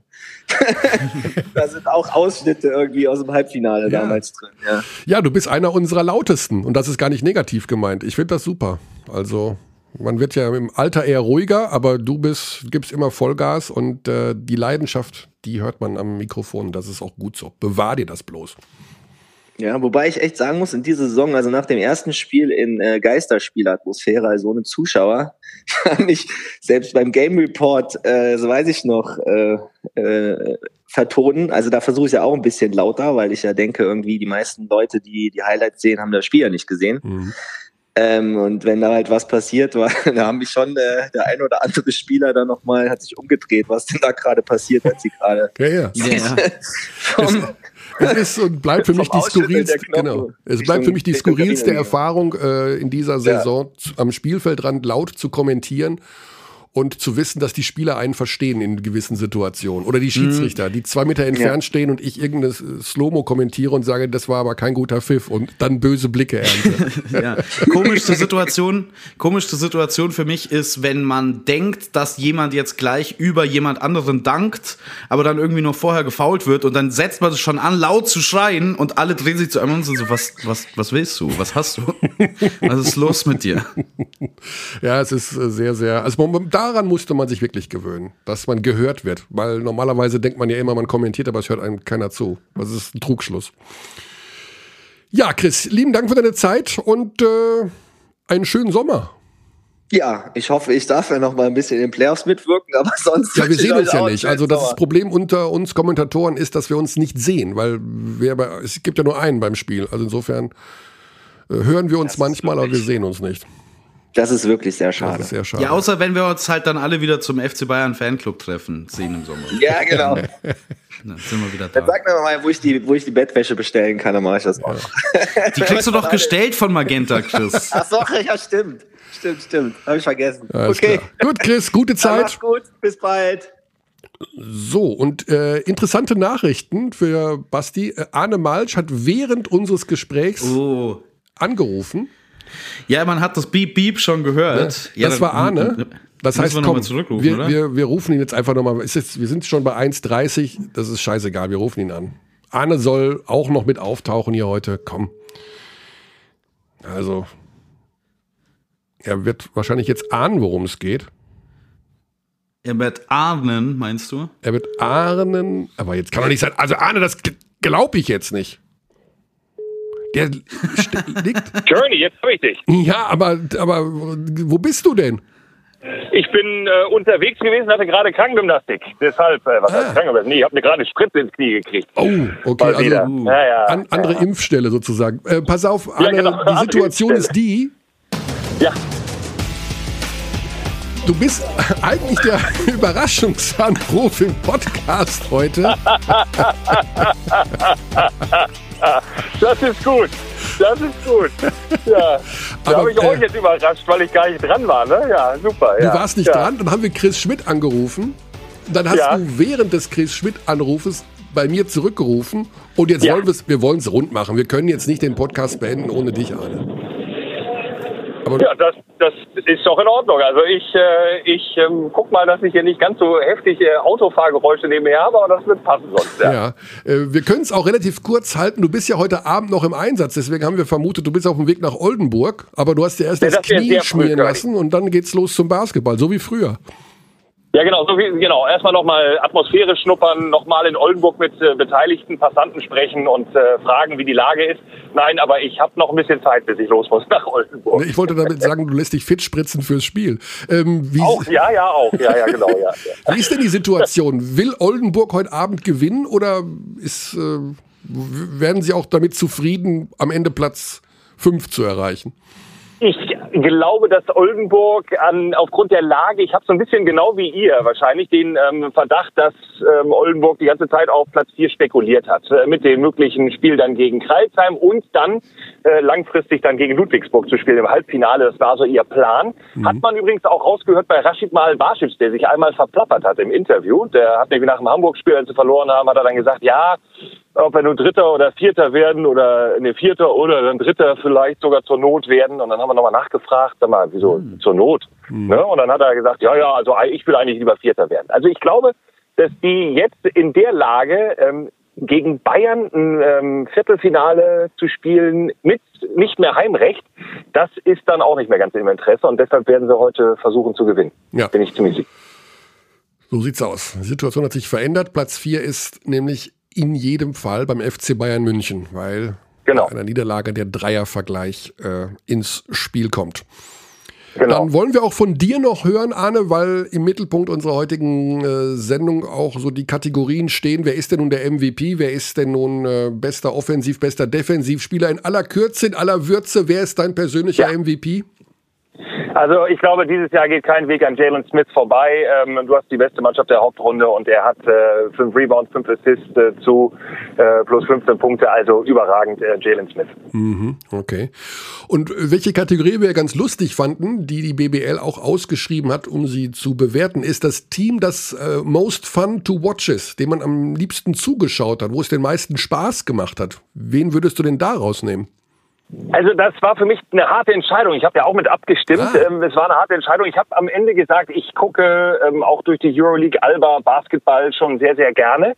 Aber eigentlich hat mir die äh, deutsche Combo von Braunschweig extrem viel Spaß gemacht. Mit, mit wie viel Herzblut die spielen, immer aggressiv an die Bretter zu gehen, ähm, dann eben so mit diesem Selbstbewusstsein und auch mal Fehler in Kauf zu nehmen. Die haben durchaus viele gemacht, aber der, der am Ende der, der Platz, den sie mit Platz 9 jetzt erreicht haben, gibt ihnen auch recht. Also ich finde, Braunschweig gehört für mich da auch definitiv mit rein. Aber am Ende hat Alba so ein bisschen die Nase vorn gehabt, weil dieser Aito-Stil gefällt mir halt am besten. Ja. Okay, alles klar, Arne. Dann wollen wir dich beim Autofahren auch nicht länger ablenken. Ähm, viel Spaß heute Abend in Oldenburg. Viel Spaß in Dankeschön. den Ich bin ja Playoffs. nur froh, ja, dass ich keine ich bin ja nur froh, dass ich keine Playoff-Prognosen abgeben muss. Dann werde ich wieder gedisst. Das ist mir irgendwann mal passiert. Da hatte ich nämlich eine Serie, das kann ja durchaus passieren, Oldenburg gegen Ulm, falsch, äh, falsch prognostiziert. Hatte ich gedacht, Oldenburg kommt weiter und das hat mir Thorsten Leibert später dann so um die Ohren gehauen, als Oh. Ulm dann weiterkam. Oh. Das will ich vermeiden. Von Bin Thorsten sehr gedisst froh. werden. ja, vor, vor allem, weil es ja, weil's ja wieder zu dieser Serie kommen kann. Ne? Also, Eben, wenn, ne? eben, eben. Deshalb halte ich mich schön bedeckt und guck mal, was passiert. Ne? also du würdest keinen Tipp abgeben, Oldenburg-Ulm. Boah, nee. Oder, oder, oder nee, also nee, ich, ich habe vielleicht eine Tendenz tatsächlich im Moment aufgrund der Leistungslage, und das wird mir kein Oldenburger übel nehmen, aber ich, ich glaube aufgrund der Leistungslage und dem jüngsten Sieg von Ulm sehe ich Ulm tatsächlich vielleicht mit der Chance in vier. Ja, okay. War- Ist auch bei, bei, bei Wucherer. Gut, Arne. Gute Zeit in den Norden. Viel Spaß heute Danke. Abend. Viel Spaß in den Playoffs. Viel Spaß bei allem, was du da so machst. Und äh, wir hören uns. Wir hören uns, König. Ich hoffe, wir sehen uns auch nochmal im Ja, Playoffs. Das wäre ja das- dann wohl wieder ein Gigantentreffen. Ja, Ne? wir, irgendwas muss in diesem Sommer mal passieren. ja, absolut, absolut, mein Lieber. Gute Euch noch eine Zeit. schöne Sendung. Viel Spaß. Danke, ciao. Ciao, ciao. So. Basti, zwei Überraschungsanrufe. Ah, Ex herrlich. Extra für dich. Herrlich. Wer ist der Nächste? Wer ist der Nächste? Also bei mir steht eine Stunde 36 Minuten auf der Uhr, was unsere Aufzeichnung angeht. Äh, damit kommen wir schon in ganz gefährliche Kategorien, wo wir Zuschriften äh, bekommen werden. Äh, muss das denn so lang sein? Meine Zugfahrt war viel kürzer. Jetzt muss ich noch mal um Block fahren, Ja. um die Sendung zu Ende zu hören. Das würde ich dann vermeiden wollen. Mein, ja, meine Antwort darauf wäre immer, wissen die Leute, dass sie den Podcast anhalten und später weiterhören Ja, können? es gibt ja auch Podcasts, Oder- die noch länger sind. Äh, in dieser Woche Joe Rogan mit Dave ja, mit Chappelle. Dave Chappelle. 191 Minuten. Drei Stunden und elf Minuten. Ja gut, bei Joe Rogan muss man aber auch dazu sagen, dass de- der Podcast ja erst interess- interessant wird nach der ersten Stunde, wenn die Drogen anfangen zu wirken. Also die erste Stunde ist ja nur quasi Einstimmung und dann kommen die so langsam in die, in die Fahrt normalerweise. Also der nimmt wirklich Drogen während der Sendung. Ja, der, der, die, die, alles Mögliche machen die, ja, ja. Ja. Ja, müssen wir jetzt, glaube ich, nicht im Detail ausführen. Aber ich habe tatsächlich den Podcast mit Dave Chappelle auch schon gehört. paar interessante Sachen, aber irgendwie so, wie man es von Joe Rogan Podcast kennt, auch viel so zielloses Rumgelaber irgendwie. Weiß Ich habe eine. Stunde gehört, also mich hat es jetzt nicht wahnsinnig vom Sockel gerissen, weil ich bin Ja, genau. ein großer Das Dave ich halt. Chappelle-Fan, aber ich muss sagen, ähm, das war, Ja. war jetzt nicht wahnsinnig erhellend bis zu diesem Zeitpunkt. Ich hoffe, Ja, dass das heute bei dem Podcast hier anders war. Ja, bei Rogan, wie gesagt, immer erst nach der Stundenmarke einschalten. Dann, wenn sie, wenn so langsam irgendwie die, die Downers und Uppers und was da alles dabei ist, Oh beginnen zu kicken, dann, dann kommt er, dann kommt er in Fahrt. Okay, ja gut, wer es braucht, wer es meint. Äh, in dem Fall kann ich garantieren, dass zum, also auf jeden Fall von meiner Seite die Sendung drogenfrei war. Ich weiß nicht, was du dir in deinem Gartenhäuschen reingeschmissen hast. Du, wei- du weißt ja nicht mal, was man hier noch alles was da findet. rumsteht. Ja. Äh, ich habe tatsächlich äh, eine Zigarette geraucht während der Übertragung. Ich hoffe, Okay. das hat man nicht zu deutlich gehört, aber Nee, äh, das hab ging noch. gemacht. Ja. Ähm, ja, ham, äh, das haben wir noch irgendwas? Ich glaube, das Nee. war's, oder? Ich glaube, das war's tatsächlich. Basti, gute Zeit noch im, äh, im Gartenhaus. Jetzt kannst du auch noch den Rasen mähen bei deinen Eltern, wenn du schon mal da bist.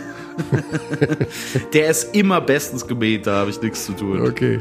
Das, das Vielleicht gibt's ist ja das noch Erste, ein- was passiert. Vielleicht gibt's ja noch ein Mittagessen bei, bei den Eltern. Ich weiß ja nicht, wie da die Verpflegungssituation im Homeoffice ist. Ja, die müssen auch alle arbeiten. Ich äh, ich, ich, glaub, ich mache beim Gewinnspiel der Abteilung Basketball mit und äh, ziehe mir nachher einfach nur Grillsoße oder irgendwas dazu rein. Grillsoße pur. Herrlich. ja.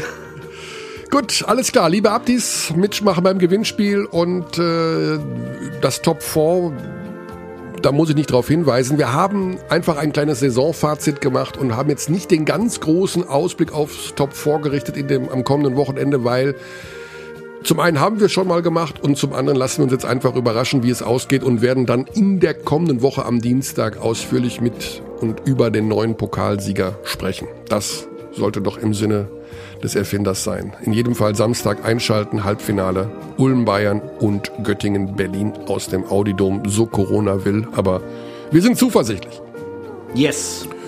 Gute Zeit, alles Gute, Paris Athen, auf Wiedersehen. Bis dann. We treat people here with complete respect. This is Germany.